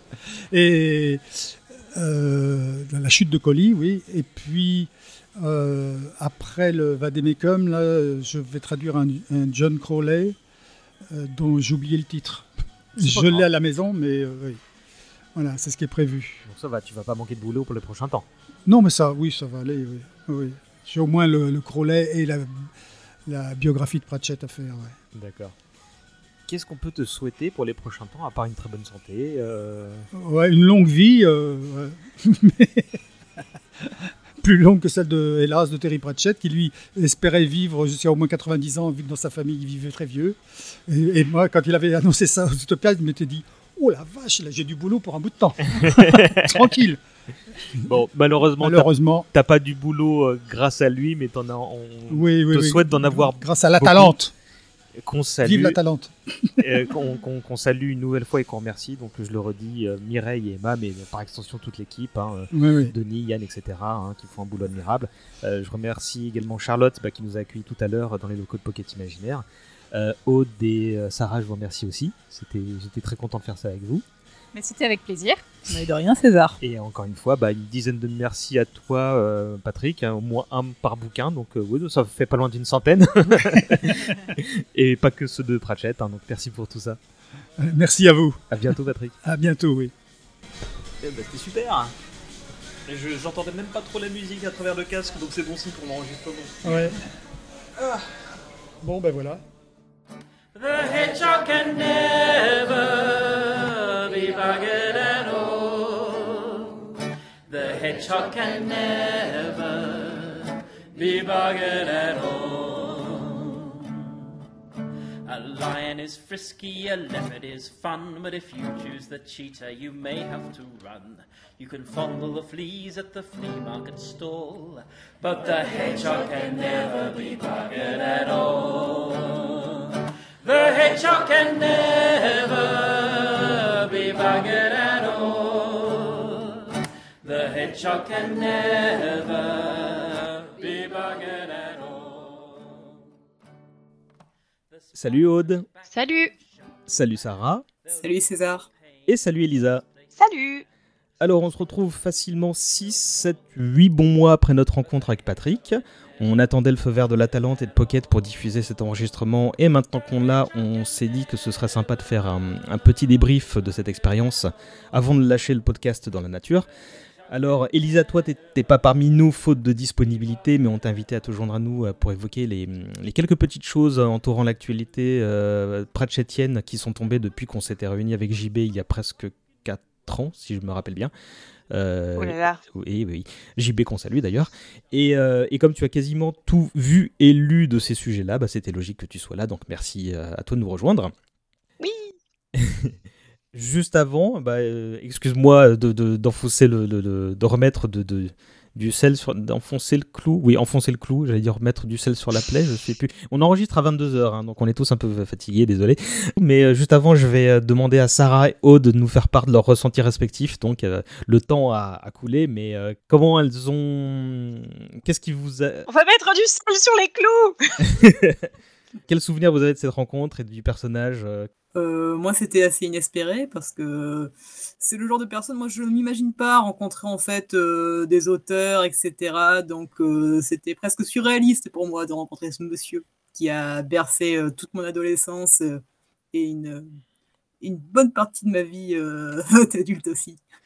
Et ouais, c'était comme rencontrer une légende, effectivement. Tu t'attendais à ce qu'il soit comme ça? Je m'attendais pas à grand chose. Tu m'avais dit qu'il était très gentil, et de fait, il était extrêmement gentil. Je m'attendais pas à ce qu'il soit aussi bavard. C'était euh, c'était très impressionnant comment, une fois lancé, euh, il était absolument inextinguible. Mmh. Mais c'était euh, très sympathique aussi. Aude, je crois que tu l'avais déjà croisé. Euh, oui, du coup, pour moi, c'était pas une première. On s'était, euh, on s'était rencontrés une première fois euh, à mes premières utopiales, en fait. Euh, bon, de manière, de manière très informelle, euh, voilà, euh, dans la foule au bar, etc. Mais du coup, je savais, je savais déjà un peu comment, comment il était, et il était bah, exactement fidèle à mes souvenirs. Cela dit, c'était très chouette de le voir dans un cadre du coup un peu plus intime. On était juste bah, nous trois à lui poser des questions, et j'en garde un très, un très bon souvenir, ouais. Et, euh, et de l'interview en, elle, en elle-même, est-ce que euh, je sais que tu avais pas mal bossé le sujet, hein, pour notamment des raisons qu'on évoquera tout à l'heure, mais euh, est-ce qu'il a réussi à te surprendre? Il, t'a- il a réussi à te donner des anecdotes que tu ignorais? Alors surtout sur ses propres traductions pour le coup, il, en fait il, dit qu'il répète toujours les, les mêmes anecdotes de traduction, mais en réalité moi il y en a que une ou deux qui m'avaient qui m'avaient donné, enfin que j'avais déjà entendu. Euh, voilà, il y en a d'autres qui étaient euh, qui étaient euh, inédites. Euh, sur Pratchett aussi, il y a, ouais non il y a aussi quelques petites choses que je que je savais pas. En, tous les cas, je peux juste euh, confirmer parce qu'esquisser Sarah et, Aude, à savoir que, bah, ça a été un moment génial euh, dans un, petit coin euh, de café où on a passé une bonne heure et demie à, rigoler en fait. hein. On, a, parlé un petit peu avant et après l'enregistrement et il était, c'est la personne la plus friendly au monde, quoi, Patrick. C'est- le- moi, la personne que j'idéalisais, c'était bah, le tonton sympa en fait. Et c'est exactement ce qu'on a eu, quoi, en, en, en fois mieux. Ouais, on croit que c'était Pratchett le tonton sympa, mais en fait, Pratchett, il avait plein de qualités, mais je pense pas que c'était le tonton sympa. Patrick Couton, par contre, euh, c'est exactement ça. Bon, il, il devait être sympa, mais peut-être pas ab- super abordable autant que Patrick, ça c'est clair, ouais. Il avait la réputation d'avoir la dent dure, quand même, Pratchett, et ça se sent dans, son- dans ses écrits. Oui, et puis ça a été confirmé par un certain nombre de personnes, à commencer par euh, Patrick lui-même, hein, donc je ne vais pas répéter ce, que vous avez entendu, euh, les auditeurs et auditrices. Euh, donc ça, c'était un moment super cool, et en fait, bon, bah, le, cet entretien nous, nous servait de prétexte pour ensuite enchaîner sur, quelques, hum, petites, sur quelques petits sujets qui ont parsemé l'actu, comme je disais tout à l'heure. Alors il y a de tout, il y a des bouquins, des adaptations. euh, je vais vous demander si vous devinez le premier sujet qu'on doit traiter dans l'ordre chronologique. Est-ce que vous avez une idée? Alors moi j'ai une idée et si c'est ce que je pense, euh, bon. Euh, une adaptation, une adaptation audiovisuelle? Oui, mais pas celle que tu penses. Juste avant, c'est en 2019, il y a eu l'adaptation de Good Omens qui euh, allait suivre dans les deux Ah. ou trois mois qui a suivi notre enregistrement de l'époque en fait. Mais euh, on, on va sauter ce sujet puisqu'il y a certains auditeurs et auditrices qui l'ignorent peut-être, mais à la surprise générale, il y a une saison 2 qui a été annoncée par euh, Amazon et Neil Gaiman qui est le showrunner de la série. Donc elle développe une intrigue inédite qui fait suite au livre. Euh, Gaiman a fait savoir que c'était une idée que lui et Terry avaient eue euh, euh, sans avoir le temps de la concrétiser sous la forme de livre. On verra donc directement cette histoire sous forme télévisuelle. A priori, ça arrivera cette année, hein, vu que le tournage euh, a eu lieu il y a un- plus d'un an, euh, si je dis pas de bêtises.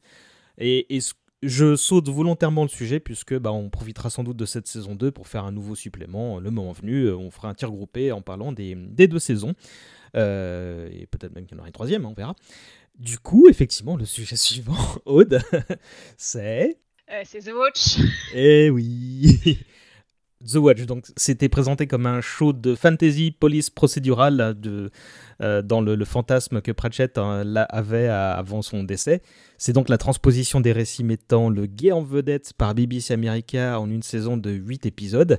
Et je voudrais savoir qui a vu ça j'ai regardé des euh, photos par curiosité euh, malsaine en fait. J'ai appris son existence en lisant ton livre Aude. et euh, ça m'a fait très très peur et je pense que je regarderai jamais. Et Elisa, je crois que pareil, tu as regardé les photos et du coup tu t'en es tenue à distance très irrespectueuse, c'est ça? J'ai vu là une bande annonce et je me suis dit très bien, les nains font la même taille que les humains. Je ne regarde pas. Il y a que ça qui t'a gêné? Il n'y avait pas que ça, mais je pense que ça, c'était le truc qui, pour moi, était, euh, comment on va dire, le moins controversé, le moins sujet à opinion sur euh, non, non, non, c'est genre non, les nains, les, nains, les nains sont, sont, sont, juste des acteurs normaux. Il euh, n'y a rien qui les fait ressembler avec des, à des nains, donc c'est non. Mais il y, y, avait, y avait beaucoup d'autres trucs qui n'allaient pas. Euh, tout, euh, tout, par exemple. Mais je l'ai pas vu. Et toi, Aude? Alors, euh, moi, du coup, euh, j'ai tout regardé pour Mhm. la science. Et sachez que j'ai beaucoup souffert. Ah ouais, à ce moment-là Oh là là. Bah, si, si tu peux nous en dire deux mots, parce que bah, moi non plus, je l'ai pas vu, mais j'ai l'excuse du, du, bah, du, du- du jeune papa qui a pas le temps. Euh, alors, euh, oui, du coup, euh, en fait, euh, Tu je perds tes mots. comprends vraiment pourquoi euh, ça a été, euh, en fait, pourquoi euh, donc Rihanna Pratchett, la fille de Terry, et Rob Wilkins ont insisté pour que ce soit marqué d'après des personnages inspirés de l'œuvre de Terry Pratchett et pas adapté de l'œuvre de Terry Pratchett. Parce qu'en réalité, à part le nom des personnages et quelques éléments effectivement d'histoire, à peu près tout a changé. Euh, alors, je sais pas si c'est pertinent. Moi, je me suis penchée un peu sur le pourquoi du comment ça avait évolué comme ça, puisque c'était une série qui portait quand même pas mal d'espoir au début. Mhm. Euh, c'était un projet qui avait été signé euh, par Terry Pratchett. Il avait longtemps rechigné sur les adaptations audiovisuelles. Donc c'était plutôt attendu positivement et, euh, et bon, euh, le, le résultat est très décevant, euh, je pense pour, euh, pour énormément de, de fans.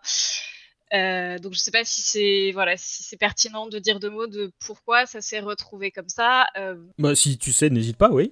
Enfin, euh, on, on le sait ou?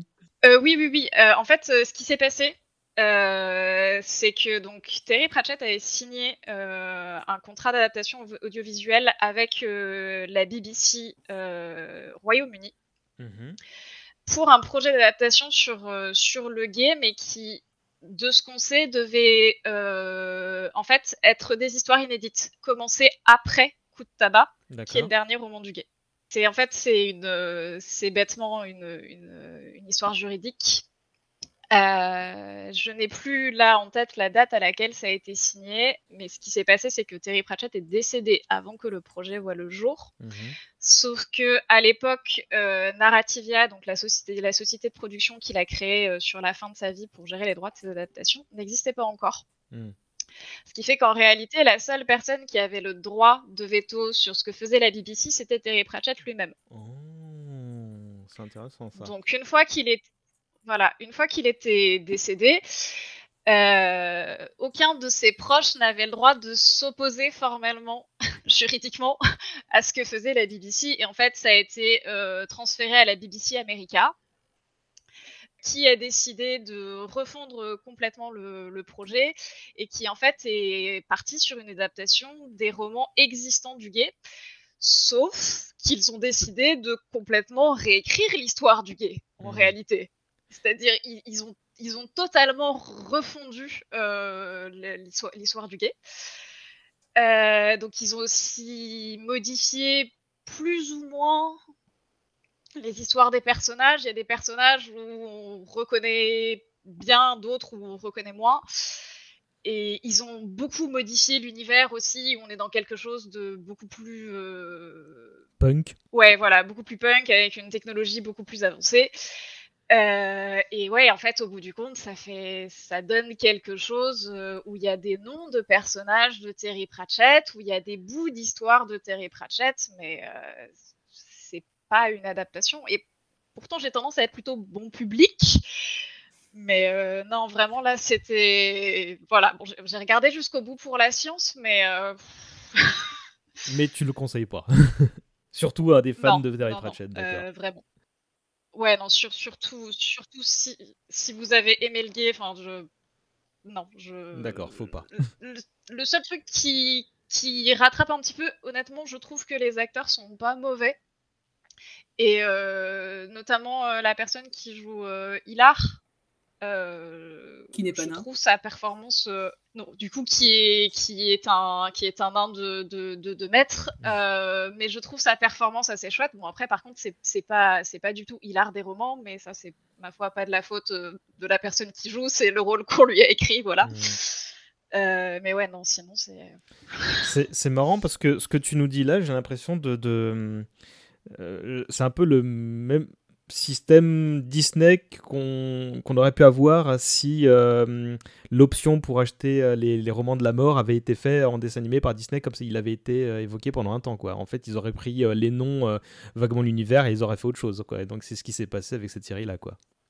Vous voulez pas carrément virer la mort? Parce que c'était trop déprimant? Il y avait un truc comme ça, oui, mais on en a parlé il y a, il y a, il y a 4 ans, donc je vais renvoyer les gens sur, sur la partie concernée. Moi, je vous avoue que c'est, au vu des trailers, bah, ça pouvait me faire envie. Il y, avait notamment un- une des bandes annonces qui reprenait euh, Plastic Bertrand en fond sonore, c'était quelque chose d'assez foutraque, mais, mais presque dans le bon sens du terme. Euh, il y avait une DA euh, qui était évidemment pas celle du Disque Monde, euh, et euh, ce que je trouvais intéressant, c'est qu'il y avait apparemment une volonté, euh, bon, manifeste ou pas, je sais pas, d'afficher un casting euh, varié, euh, racisé, en partie non genré ou fluide. Et je pense que, que, en fait, que j'aurais pu sauter le pas si ça se réclamait pas de Terry Pratchett, en fait. Si ça s'était appelé, euh, je sais pas, la, la police de la, la, la cité euh, punk de, de, tel, euh, de, de tel monde euh, imaginaire euh, et tout nouveau et absolument pas une adaptation, bah, j'aurais peut-être sauté le pas. Mais là, effectivement.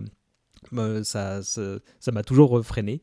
Pour rebondir sur ce que tu disais tout à l'heure par rapport au, au mot euh, qu'avait eu euh, Rihanna Pratchett, elle avait précisément déclaré que la série ne partageait, je cite, aucun ADN avec le gay de son père. Et Neil Gaiman avait enfoncé le clou un peu plus loin en parlant d'une adaptation éloignée du support originel. Là, je cite aussi. Un peu comme si on adaptait Batman, mais si Batman serait devenu un journaliste en trench coat jaune qui se balade avec une chauve-souris de compagnie. Donc voilà, je, crois que ça veut tout dire sur l'intention des personnages. On manifestement, on est tous à peu près certains que Terry Pratchett n'aurait pas apprécié. Tu nous l'as confirmé, hein, euh, Aude. Et euh, bon, bah, comme c'est le sentiment général, personne ne sera surpris d'apprendre que le programme euh, n'était pas renouvelé pour une saison 2. Donc on va enchaîner avec le sujet suivant. Juste euh, Ouais. pour confirmer ce que tu disais, moi j'avais regardé les commentaires et j'ai vu beaucoup de commentaires de gens qui disaient qu'en fait, si, t'étais- si tu écartais le côté Pratchett, même si tu n'étais pas fan de Pratchett, la série était de qualité tout à fait acceptable en fait. D'accord. C'était juste que c'était extrêmement gênant et désagréable si t'étais un fan de Pratchett, mais en soi, ça n'avait pas l'air d'être une si mauvaise série. Autre, a priori, qui a détesté, mais euh, peut-être que c'est juste pas quelque chose pour nous, quoi. Bah, nous, on- c'est ce que je disais tout à l'heure, c'est que euh, notre seule raison de regarder ce truc-là, ça aurait été de, de voir le Discman qu'on connaît, quoi. Euh, La raison pour laquelle on a vu euh, euh, les, les téléfilms qui ont été précédés euh, il y a quelque temps, quoi. Mais, mais bon. Effectivement, c'est un peu difficile de juger de la qualité de la série en se détachant euh, de l'idée de, de Terry Pratchett. C'est une mauvaise adaptation. Pour moi, ça- ce n'est même pas une adaptation. Ah, Ce n'est même plus une adaptation à ce stade. C'est difficile du coup effectivement de, de juger. Je- je- J'ajouterais juste que au niveau de l'écriture et notamment des dialogues euh, régulièrement, ça sonne quand même euh, un, un peu creux, un Mhm. peu faux. Ouais, donc ni, ni l'esprit ni la lettre. hein. Bon bah, tant pis. Euh, je vous remercie. Je vous propose de passer à l'année 2022 avec euh, deux livres sortis en septembre. Alors, honneur aux dames et plus particulièrement aux dames françaises présentes à cette antenne. Aude, tu es l'autrice de l'œuvre de Terry Pratchett, Un ailleurs d'où voir le monde. Euh, c'est sorti chez Third Edition, euh, et maison d'édition bien connue pour ses différents ouvrages sur la pop culture. Et ben voilà, bah, c'est ton moment, Aude. Qu'est-ce que c'est que ce bouquin? Alors, euh, c'est à la fois une biographie, euh, une présentation de l'univers de Pratchett et une analyse de son univers. Donc l'idée étant d'articuler euh, tous ces éléments. C'est pas une biographie pour le plaisir de la biographie, mais aussi pour ensuite mettre en lien ce qui s'est passé dans la vie de Pratchett avec ce qu'il a écrit. C'est aussi une articulation qui répond donc au catalogue de CERD puisque c'est un peu leur, leur marque de, fabrique. Euh, et donc l'idée, c'est euh, d'analyser euh, toute l'œuvre de Terry Pratchett dans l'idée d'y discerner, discerner des motifs, des choses, des choses qui, se retrouvent, ou au contraire un peu des, exceptions, voilà, de discuter de, de thèmes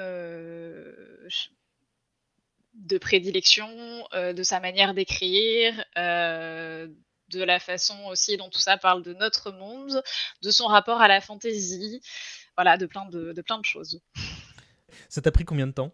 Euh, alors j'ai bossé dessus quasiment deux ans et pour être honnête, euh, c'est parce qu'on avait décidé d'une date de rendu et que j'ai pas voulu aller euh, au-delà. Parce que honnêtement, si, on, si on me laisse faire, je peux y passer des années, mais ce qu'il y a, c'est qu'à un moment, il faut s'arrêter, quoi. Mmh. Euh, c'est est-ce que ça reprend une partie des travaux euh, universitaires que tu avais fait au préalable ou c'est euh, essentiellement de l'inédit? C'est essentiellement de l'inédit pour la simple et bonne raison que mon mémoire avait un angle très particulier qui était vraiment d'analyser le rapport de Pratchett et du disque monde en particulier au genre éditorial de la fantasy puisque j'étais en master édition, il y avait, voilà, il y avait aussi euh, vraiment cette idée de, le raccrocher à, quelque chose de plus éditorial. Euh, là, là l'idée était vraiment de se concentrer sur Pratchett, euh, donc c'est en réalité beaucoup d'inédits. Eh ben chapeau.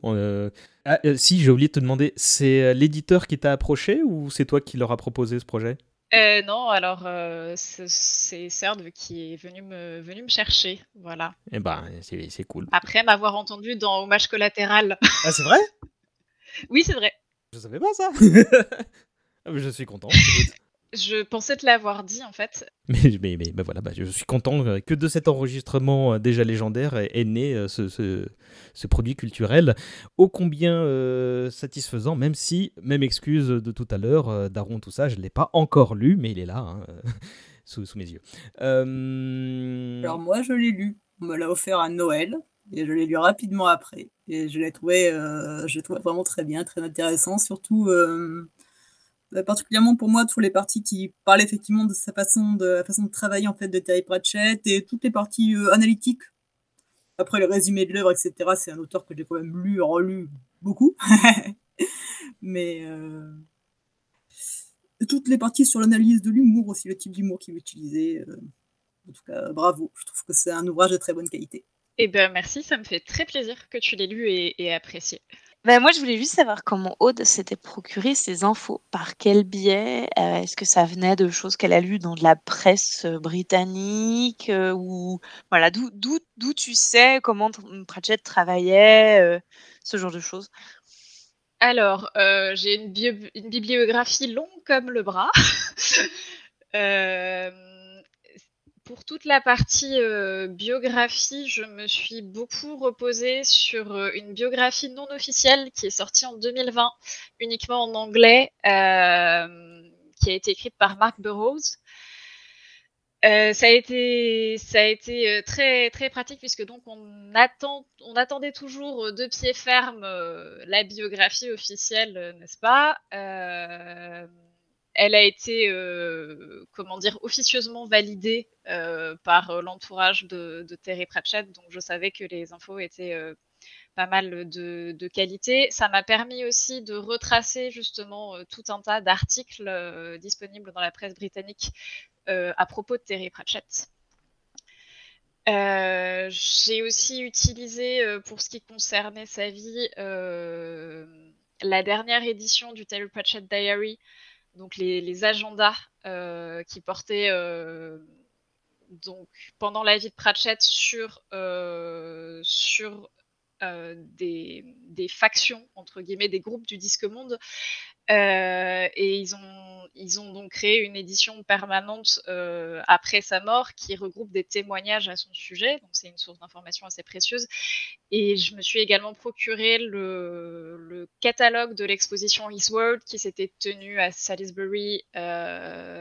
Je ne sais plus en quelle année, mais après son décès, puisqu'elle contient aussi euh, beaucoup de témoignages inédits de gens qui l'ont connu et également des, photos de ces objets personnels exposés. Donc euh, c'est une mine, d'or en fait, et il y a notamment euh, la, fameuse lettre de, Pratchett à Tolkien, puis la réponse de Tolkien à Pratchett qui est reproduite dans le bouquin. Euh, et j'ai fait un peu ensuite pour les parties analytiques bah, de lecture aussi euh, analytique, beaucoup en anglais. Il y a très peu de sources disponibles euh, encore sur Pratchett en français. Voilà à peu près. Waouh, c'est waouh. En fait, en fait, ce que tu dis à entre guillemets, ça coule de source et à la fois, mais moi, mais jamais j'aurais mis sur pied une méthodologie pour savoir comment me me procurer ce genre de truc. J'aurais pas eu l'idée euh, des, des, des, sources. bah, le résultat, c'est deux ans de travail, hein, voilà. oui, mais il faut savoir où commencer de chercher. Moi, c'est ça, c'est ça qui me fascine, euh, c'est d'avoir su tirer le fil qui dépassait de la pelote. Je rappelle, donc ça s'appelle L'œuvre de Terry Pratchett, Un ailleurs d'où voir le monde. En plus, c'est un titre que je trouve très beau. Euh, chapeau encore une fois, Aude. Euh, je mettrai euh, le lien en description du podcast. La même année, le même mois, est sorti un autre livre, et cette fois, bah, c'est ce que tu as euh, évoqué à, l'instant, Aude, à savoir la biographie officielle de l'auteur. elle est écrite par Rob Wilkins, donc, qui était l'assistant, l'ami et l'exécuteur testamentaire de Pratchett. Elisa, tu, quand on s'est vu il y a quelques semaines pour mon anniversaire, tu me disais que tu avais non seulement lu, mais adoré. Oui, euh, déjà, euh, j'ai trouvé que Rob Wilkins avait un talent d'écrivain euh, fou et que son livre est extrêmement agréable à lire. Il est super bien documenté, ce qui est pas très difficile quand on a été l'assistant personnel de Terry Pratchett pendant je sais pas combien d'années. Mais Wilkins a vraiment un très beau style et la progression dans les chapitres est pas que chronologique. Il y a, il y a de l'entrelacement, c'est-à-dire il y a des sujets qui se répondent à travers les chapitres du livre. Et, du coup, on peut, on peut rentrer dans le livre de, plein de façons différentes. Enfin, vraiment, je, trouve qu'il a fait un boulot phénoménal euh, pour faire honneur à son, son ex-employeur et ami. Euh, euh, toi, tu as appris des trucs, toi qui, bah, comme les deux autres, bien renseignés sur le, la carrière et l'œuvre du bonhomme? J'ai appris une quantité phénoménale de trucs. j'ai appris des choses sur sa vie, notamment sa vie personnelle, mais j'ai surtout beaucoup appris de choses sur son caractère. Et tout à l'heure, tu, tu disais qu'il avait beaucoup de qualités, mais sans doute pas celle d'être le, le tonton, le tonton chaleureux, sympathique. Il n'était pas contenu pour être Joe la déconne, quoi. Déjà, il est anglais, et en plus de ça. en fait, bah, Wilkins l'adorait et c'était très bons amis, mais il avait un caractère relativement exécrable en fait. on, apprend des, blagues qu'il a fait à Rob Wilkins au bout de sa première semaine d'emploi. on apprend que des moments il était extrêmement tranchant avec son entourage. Et ça, par contre, moi, je m'y attendais pas du tout. On, savait déjà par Neil que Pratchett était en colère sur, sur pas mal de, sujets, et avec raison. Hein, en général, il se mettait pas en run pour n'importe quoi. Mais dans, la biographie, on, découvre une facette de lui où je pense qu'au au quotidien, il fallait vraiment avoir un caractère qui allait bien avec lui pour vivre avec. Et il y a d'ailleurs un petit moment où sa femme, répondant à quelqu'un qui dit que «Ah, Pratchett a été un peu acerbe avec lui, il fait ah oui, c'est vrai, je suppose qu'il peut être comme ça. Ce qui est euh, très parlant et, à la fois très gentil de sa part. Et je pense que les, gens qui l'aimaient allaient bien et avaient un côté un peu, un peu bonne patte, un peu très ouvert d'esprit. Mais je pense que pour le commun des mortels, fallait s'accrocher pour le suivre. C'était très british aussi comme réaction de la, venant d'une épouse. Euh, Aude, j'imagine que tu l'as eu Alors non, je ne l'ai pas lu. Euh, alors, je dois avouer que personnellement, j'ai été un peu frustrée puisque donc je l'attendais. Rob Wilkins avait fait une annonce très en amont qui laissait entendre que peut-être ça allait sortir avant que j'ai moi-même terminé euh, d'écrire. Donc j'étais très impatiente et c'est sorti juste après que mon propre livre soit sorti. Déception. Euh, et je ne l'ai pas encore lu euh, simplement parce que j'ai fait une pause de Pratchett euh, après la, la parution du, de, de mon livre. Je l'aime beaucoup, mais voilà, là j'y ai passé deux ans un peu non-stop. J'avais besoin de, Hmm. de me rappeler qu'il existait d'autres ouvrages. Euh, par contre, euh, ce qu'Elisa vient de dire, ça, ben, rejoint en fait euh, des infos que moi j'ai trouvées en, faisant des recherches, et notamment à propos de, la façon dont il cohabitait avec Wilkins. Wilkins a, cette phrase qui est de dire, en fait, on se disputait tous les jours. Tous les jours, j'étais renvoyée. Tous les jours, je démissionnais. Et ils ont travaillé ensemble en fait pendant des années, mais effectivement, il explique que que il fallait suivre en termes de, de caractère. Après, il dit aussi qu'il se disputait toujours euh, sur les mots, sur le texte, euh, et pas sur d'autres choses. Sarah, toi, tu l'as lu ou tu attends la VF Non, non, moi j'attends la VF. je le dirais sortira en français. Bah, il sortira la rentrée euh, de cette année. hein. Ça m'a été confirmé euh, à la fois par le principal intéressé et par son éditeur. Euh, ça sortira peu ou prou en même temps que la nouvelle version du, du. Et d'ailleurs, Patrick me disait qu'il s'amusait beaucoup à le traduire, qu'il- que comparé à beaucoup d'autres biographies qu'il avait lues, que c'était très amusant euh, et que, euh, enfin, que c'était très agréable à lire et euh, qu'il y avait euh, des points d'humour de rigueur vu l'auteur traité. Euh, donc ça s'appelle euh, A Life with Footnotes. On ne connaît pas encore le titre euh, de la version française. Il y aura sans doute du latin dedans. Et on va attaquer le dernier gros sujet. Il est sorti en salle le mois dernier seulement. C'est euh, Maurice le chat fabuleux, donc l'adaptation euh, animée du roman Le fabuleux Maurice et ses rongeurs savants, euh, sorti en 2001 en Grande-Bretagne, en 2004 en France. C'est à Toby Genkel et Florian Westerman qu'on doit la réalisation du film à partir d'un script de Terry Rossio.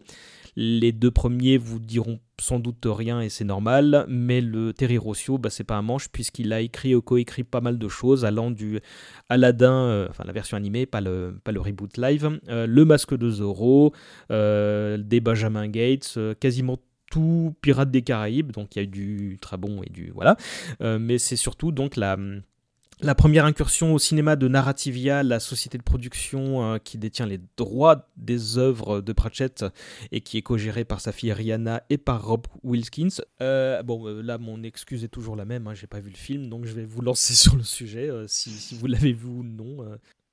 moi, j'ai j'ai pas encore vu parce que, un peu pour les mêmes raisons que toi, j'ai un petit enfant et je dois Faire de m'organiser pour aller au cinéma. En outre, il c'est peut-être pure euh, présomption de ma part, mais il me donnait pas très envie. J'aime beaucoup le roman. Je trouve que c'est euh, des romans euh, jeunesse qu'a écrit Pratchett, c'est mon préféré. Et, euh, et je ne sais pas, en, en voyant l'affiche, j'ai trouvé que le dessin déjà faisait extrêmement euh, conventionnel. Mhm. Et euh, l'affiche m'attirait pas du tout, alors que c'est un livre que j'aime beaucoup. Mais peut-être que je me trompe. Hein. Bah écoute, on, on va demander à Elisa et, et Aude dans cet ordre. Alors moi, en fait, ça doit être le seul disque monde que j'ai pas lu. Ah. Donc je l'ai pas lu.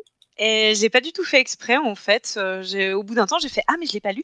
Le film est très très bien. Euh, le, de- le dessin est un peu conventionnel, c'est vrai, mais euh, je trouve que l'esprit Pratchett est, est très présent. Euh, en fait, le- les premières images qui ouvrent le film, c'est bah, pas du tout l'aventure de Maurice et des, et des souris, c'est la narratrice qui lit les aventures d'un lapin. Alors on voit bien que c'est très inspiré, ce lapin c'est très inspiré de Béatrix Potter, comment ça s'appelait? Peter Rabbit? Sauf que là, chez, comme c'est Pratchett, c'est Monsieur Lapinou ou je sais pas quoi. Et le fait d'insérer ça dans le film tout le temps, c'est très très Pratchettien. Il y a plein de petits caméos à plein de moments. Il y a une scène qui se passe dans, dans une, une maison bourgeoise de la ville et il y a un buste de Terry Pratchett devant une étagère et il y a une bagarre qui se passe devant. Et j'ai trouvé que c'était. euh, ah, comment on va dire, une adaptation qui avait probablement été faite avec énormément de respect, euh, d'amour et de reconnaissance pour euh, l'auteur. Alors il se trouve qu'en France, la promo n'a absolument pas mis en avant que c'est inspiré de Terry Pratchett, ce qui est un tout petit peu étonnant. Euh, mais en tout cas, pour le, pour le, le côté adaptation, même en n'ayant pas lu le livre, je pense que ça a été correctement adapté parce qu'il y a plein de choses qui m'ont sauté aux yeux comme étant très, très, très Pratchettiennes. Aude? Et du coup, moi, je vais pouvoir donner l'autre point de vue puisque moi, j'ai lu Maurice. Euh, et ben en fait, du coup, ça tombe très bien. C'est super intéressant d'avoir le regard de quelqu'un qui ne l'a pas lu. Euh, je vais être un peu plus partagée qu'Elisa euh, parce qu'en réalité, ils ont abandonné ou modifié un certain nombre de choses que je comprends dans la mesure où c'est une adaptation, on fait des choix. Mais pour le coup, je suis pas sûre de bien comprendre pourquoi ils ont fait ces choix-là. Euh, je trouve qu'ils ont renoncé à une partie de, la profondeur et peut-être de la noirceur du livre, qui, bien qu'il soit pour les enfants, euh, m'a laissé un souvenir euh, assez, dire assez marquant. Le fait qu'il soit pour les enfants n'implique pas qu'il ne soit pas marquant, mais c'est vrai qu'il a un côté assez sombre, j'ai trouvé, qui a été, euh, qui a été effectivement euh, relativement euh, adouci ouais. pour le film. Ouais. Euh, Dans la mesure où il est conseillé pour un public à partir de 6 ans, ça se comprend. Et d'ailleurs, même comme ça, il y a un certain nombre de parents qui rapportent, j'ai j'ai lu des commentaires du coup sur le film, qui rapportent que les enfants ont été effrayés malgré tout. Euh, par contre, ils ont choisi de garder effectivement l'histoire de Monsieur Lapin, qui est effectivement présente euh, dans le roman. En fait, moi, ça me donne l'impression qu'ils ont privilégié une complexité structurelle par rapport à une complexité de fond. Et je trouve ça un petit peu dommage. Et aussi, euh, était-ce le, ch- le choix à faire pour ce public-là? Je, ne sais pas. Je n'ai pas d'enfants. Je ne suis pas allée le voir avec des enfants. Euh, voilà, ça me pose un peu question. Néanmoins, j'ai passé un bon moment. Euh, et je dirais pas que c'est une mauvaise adaptation parce que voilà, c'est ils, ont fait des choix. Je suis pas tout à fait sûre d'être d'accord, de bien les comprendre, euh, mais voilà, ça s'entend. Quand tu parles du côté de l'atténuation, du côté sombre, je pense que c'est là aussi où le dessin m'avait pas donné très confiance en fait. Parce qu'il était, quand on voyait l'affiche du film, ça faisait avec euh, les personnages tout en rondeur, euh, les couleurs extrêmement flashy. C'était pas du tout fidèle au souvenir pour le coup que j'avais du roman, qui était un roman de Pratchett, donc qui a pas mal d'humour, mais qui avait pas mal d'aspects assez sombres. Il y a des passages qui sont pour des enfants effectivement potentiellement euh, très effrayants dans le roman. Et même il y a un certain pas cynisme parce qu'il est jamais cynique Terry Pratchett, mais euh, il y a vraiment une vision de la nature humaine qui est euh, qui est loin d'être idé- idéaliste. Et je pense que maintenant, maintenant que t'en parles, je me dis que c'est peut-être pour ça que l'affiche aussi m'a fait un mauvais effet. Au-delà du fait que j'accrochais pas au graphisme, je me suis dit, euh, c'est vachement pimpant, quoi. Bon, bah, euh, en ce qui me concerne, euh, le verdict tombera quand ça arrivera en SVOD, hein, le moment venu. Euh, je suis assez curieux, malgré tout. sans doute parce que bah, c'est la première vraie adaptation animée, si on accepte bah, les, vieilleries de la BBC de l'époque. Donc, surtout en mode blockbuster cinéma. donc, on, on verra bien. Et on aurait pu terminer euh, là-dessus, mais il y a quelques jours, on a appris qu'un nouveau livre, euh, nouveau avec des guillemets évidemment, euh, allait sortir cette année. Ça va s'appeler A Stroke of the Pen. Aude, j'imagine que tu as vu passer l'info? Oui, après, j'avoue que j'ai pas, voilà, pas cherché plus avant que l'article ou les deux articles que, que j'ai vu passer. Euh, donc, euh, si, j'ai bien suivi, c'est, euh, ce, ce sont des, ce sont des histoires qui ont été retrouvées par un fan. Voilà, l'essentiel de ces textes-là, il y en a 20, ont été écrits dans les années 70 et 80 euh, pour un journal. ils étaient alors signés sous le pseudo de Patrick Kearns. Et c'est effectivement un travail de collecte qui, qui les ont réunis. Euh, ça a l'air sympa sur le papier comme histoire, mais c'est peut-être aussi un peu discutable puisque l'éditeur admet que Terry savait que ces histoires existaient quelque part, mais qu'il en avait soigneusement caché euh, certaines et délibérément oublier l'existence des autres. Donc, euh, je crois qu'on avait évoqué ça à l'époque en parlant donc de ses, de ses premiers travaux. Hum, Est-ce que vous êtes susceptible malgré tout d'être intéressé? Non, honnêtement, je ne pense pas. Je trouve pas ça très honnête, en fait, de publier ou de republier des textes euh, que l'auteur, en fait, euh, ne jugeait pas satisfaisants. Elisa? Ouais, je suis, je suis mi-figue, mi-raisin. Euh, J'ai, à la fois, j'ai pas envie de les lire. Et à la fois, euh, il y a un peu le côté pour la science euh, dont parlait Aude tout à l'heure. Et peut-être que pour la science, je le lirais. hmm, Moi, quand j'avais lu Le Peuple du tapis, ça m'avait pas bouleversifié. C'était pas nul. C'était pas nul, mais c'est. Ça, voilà, c'était non remarquable. Et du coup, euh, je m'attends à un effet comme ça, mais encore plus fort. et Aude? Euh, un peu la même réponse qu'Elisa. Pour le coup, c'est vrai que le fait d'avoir euh, vraiment travaillé sur Pratchett ces dernières années, ça a aussi changé mon rapport à l'œuvre. Euh, notamment, euh, j'ai lu du coup ses, ses premières œuvres. Euh, je pense que je serais pas forcément allée au bout, effectivement, s'il n'y avait pas eu derrière l'enjeu de j'écris un livre sur le sujet et je pense qu'il est nécessaire que j'ai lu ces romans euh, pour pouvoir en parler correctement. Euh, ça met en fait dans une perspective où on lit pas forcément uniquement pour l'œuvre elle-même, mais aussi pour ce que ça dit euh, de l'auteur, de, là où il en était à ce moment-là, de comment ça s'imbrique avec euh, d'autres parties plus abouties de son œuvre ultérieure. Donc je le lirai sans doute euh, au moins pour cet aspect-là. Et après, on verra en tant que lectrice quel plaisir j'en retire. Ça, c'est autre chose. Mhm. Bon, en tout cas, ça sort le 5 octobre en version anglaise. hein, donc voilà, vous aurez l'information et vous ferez ce que vous voulez le moment venu.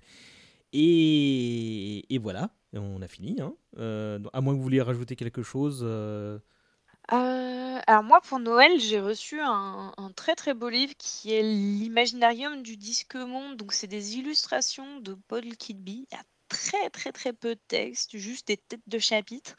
Mais il y a pas mal, enfin, j'allais dire de dessins inédits. C'est pas nécessairement qu'ils sont inédits, mais c'est que nous, le public français, on les a pas vus parce que ça a été publié euh, dans des éditions qui nous sont pas parvenues. Euh, en plus, mes parents ont eu la gentillesse de m'offrir la, plus belle édition, celle qui est dans une grosse boîte bien lourde. Euh, Il y a des trucs qui sont vraiment super dedans. Euh, je trouve que euh, euh, dans sa biographie, justement, Pratchett dit que euh, quand ça lui est arrivé que Kidby lui apporte des trucs et que soudain Pratchett se dise merde, j'a- j'avais pas conscience que je voyais les choses comme ça. Mais maintenant, c'est la version de Paul Kidby qui va me servir de point de repère pour savoir ce que j'ai cherché à dire.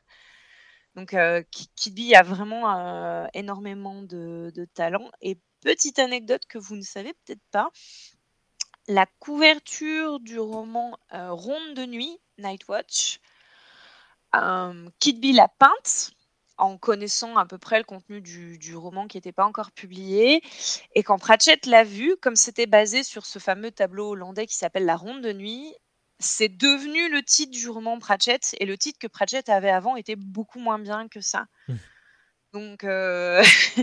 Kidby, c'est un type important qui fait un boulot soigné. Et ce, ce bouquin, je le recommande vraiment parce qu'on on, on se régale en- en regardant les images pendant parfois 5-10 minutes pour la même image.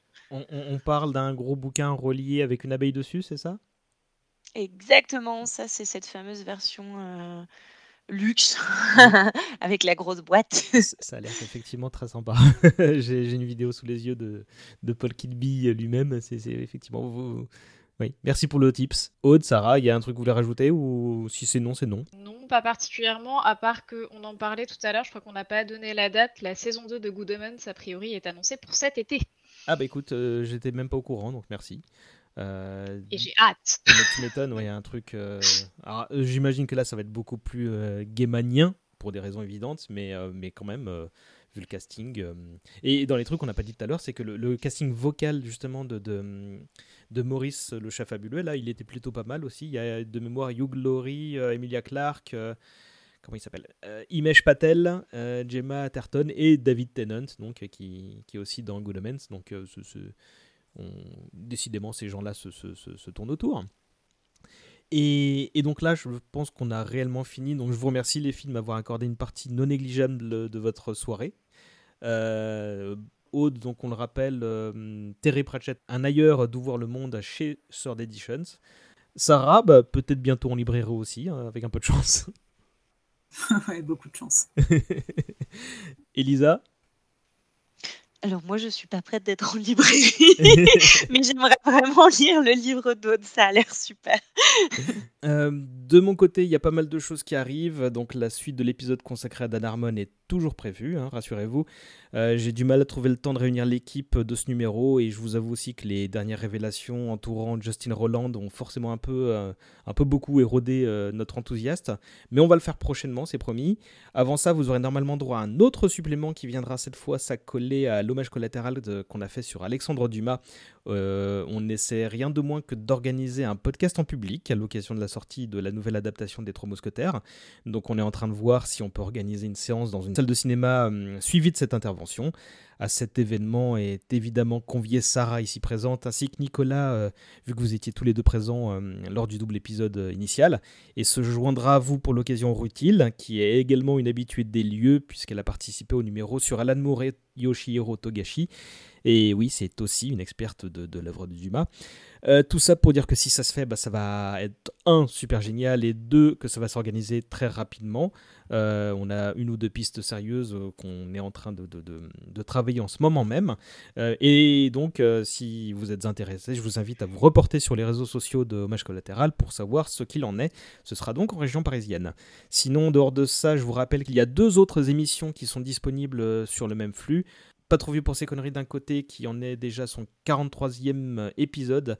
Il sera enregistré dans quelques jours, j'ai aucune note pour le moment. Euh, et il portera sur la découverte d'Internet, un sujet assez original que je suis assez heureux de traiter.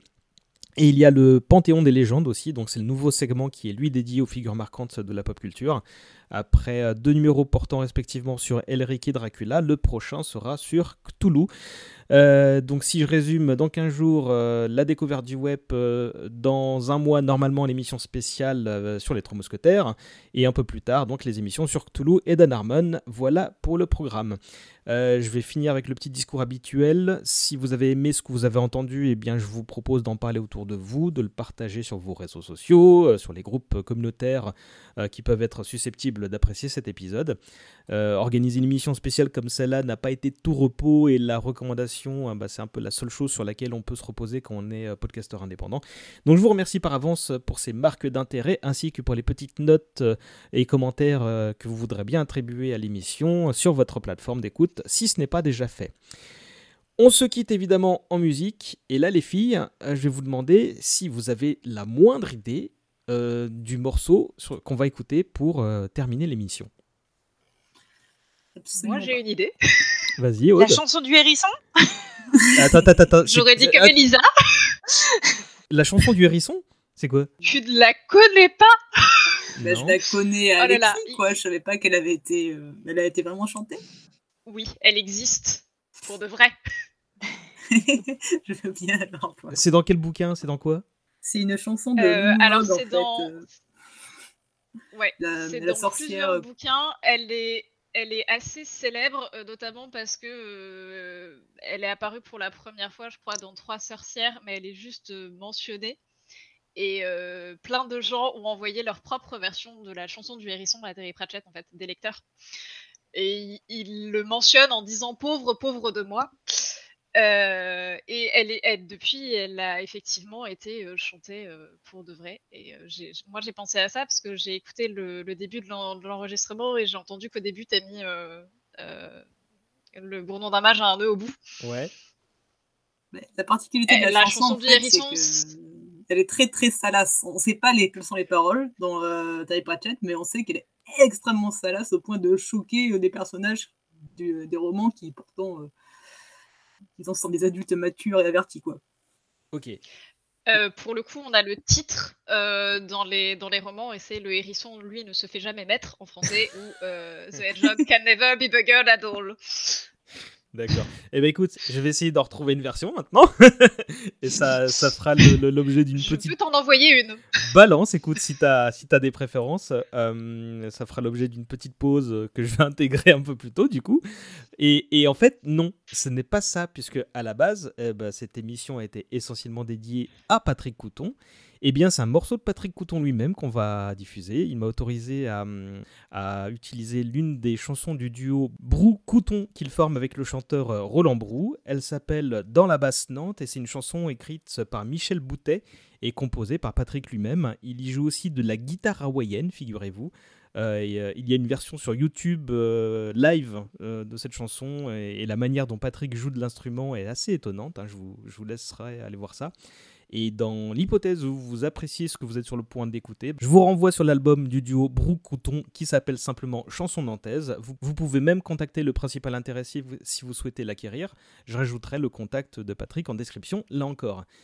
Voilà, j'ai tout dit. On vous laisse euh, là-dessus. Un dernier merci à Patrick euh, pour ce dernier geste de sympathie envers nous et un dernier merci à vous aussi, euh, les filles, et à vous aussi, hein, les auditoristes, euh, vous qui écoutez tout ça. Bonne écoute et à très vite. Merci et des gros bisous. Ciao Bon dodo. Salut, salut dans la basse Nantes, loin des beaux quartiers, sont des rues en pente comme un fin gosier. Les marins de Nantes, ceux du monde entier, y cherchaient galante le cœur délié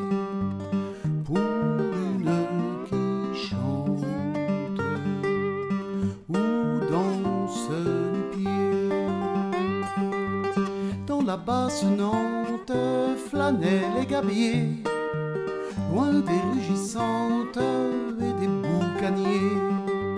Pour trois sous cinquante, si vous entriez dans quelques beuglantes, lors vous épousiez cette perle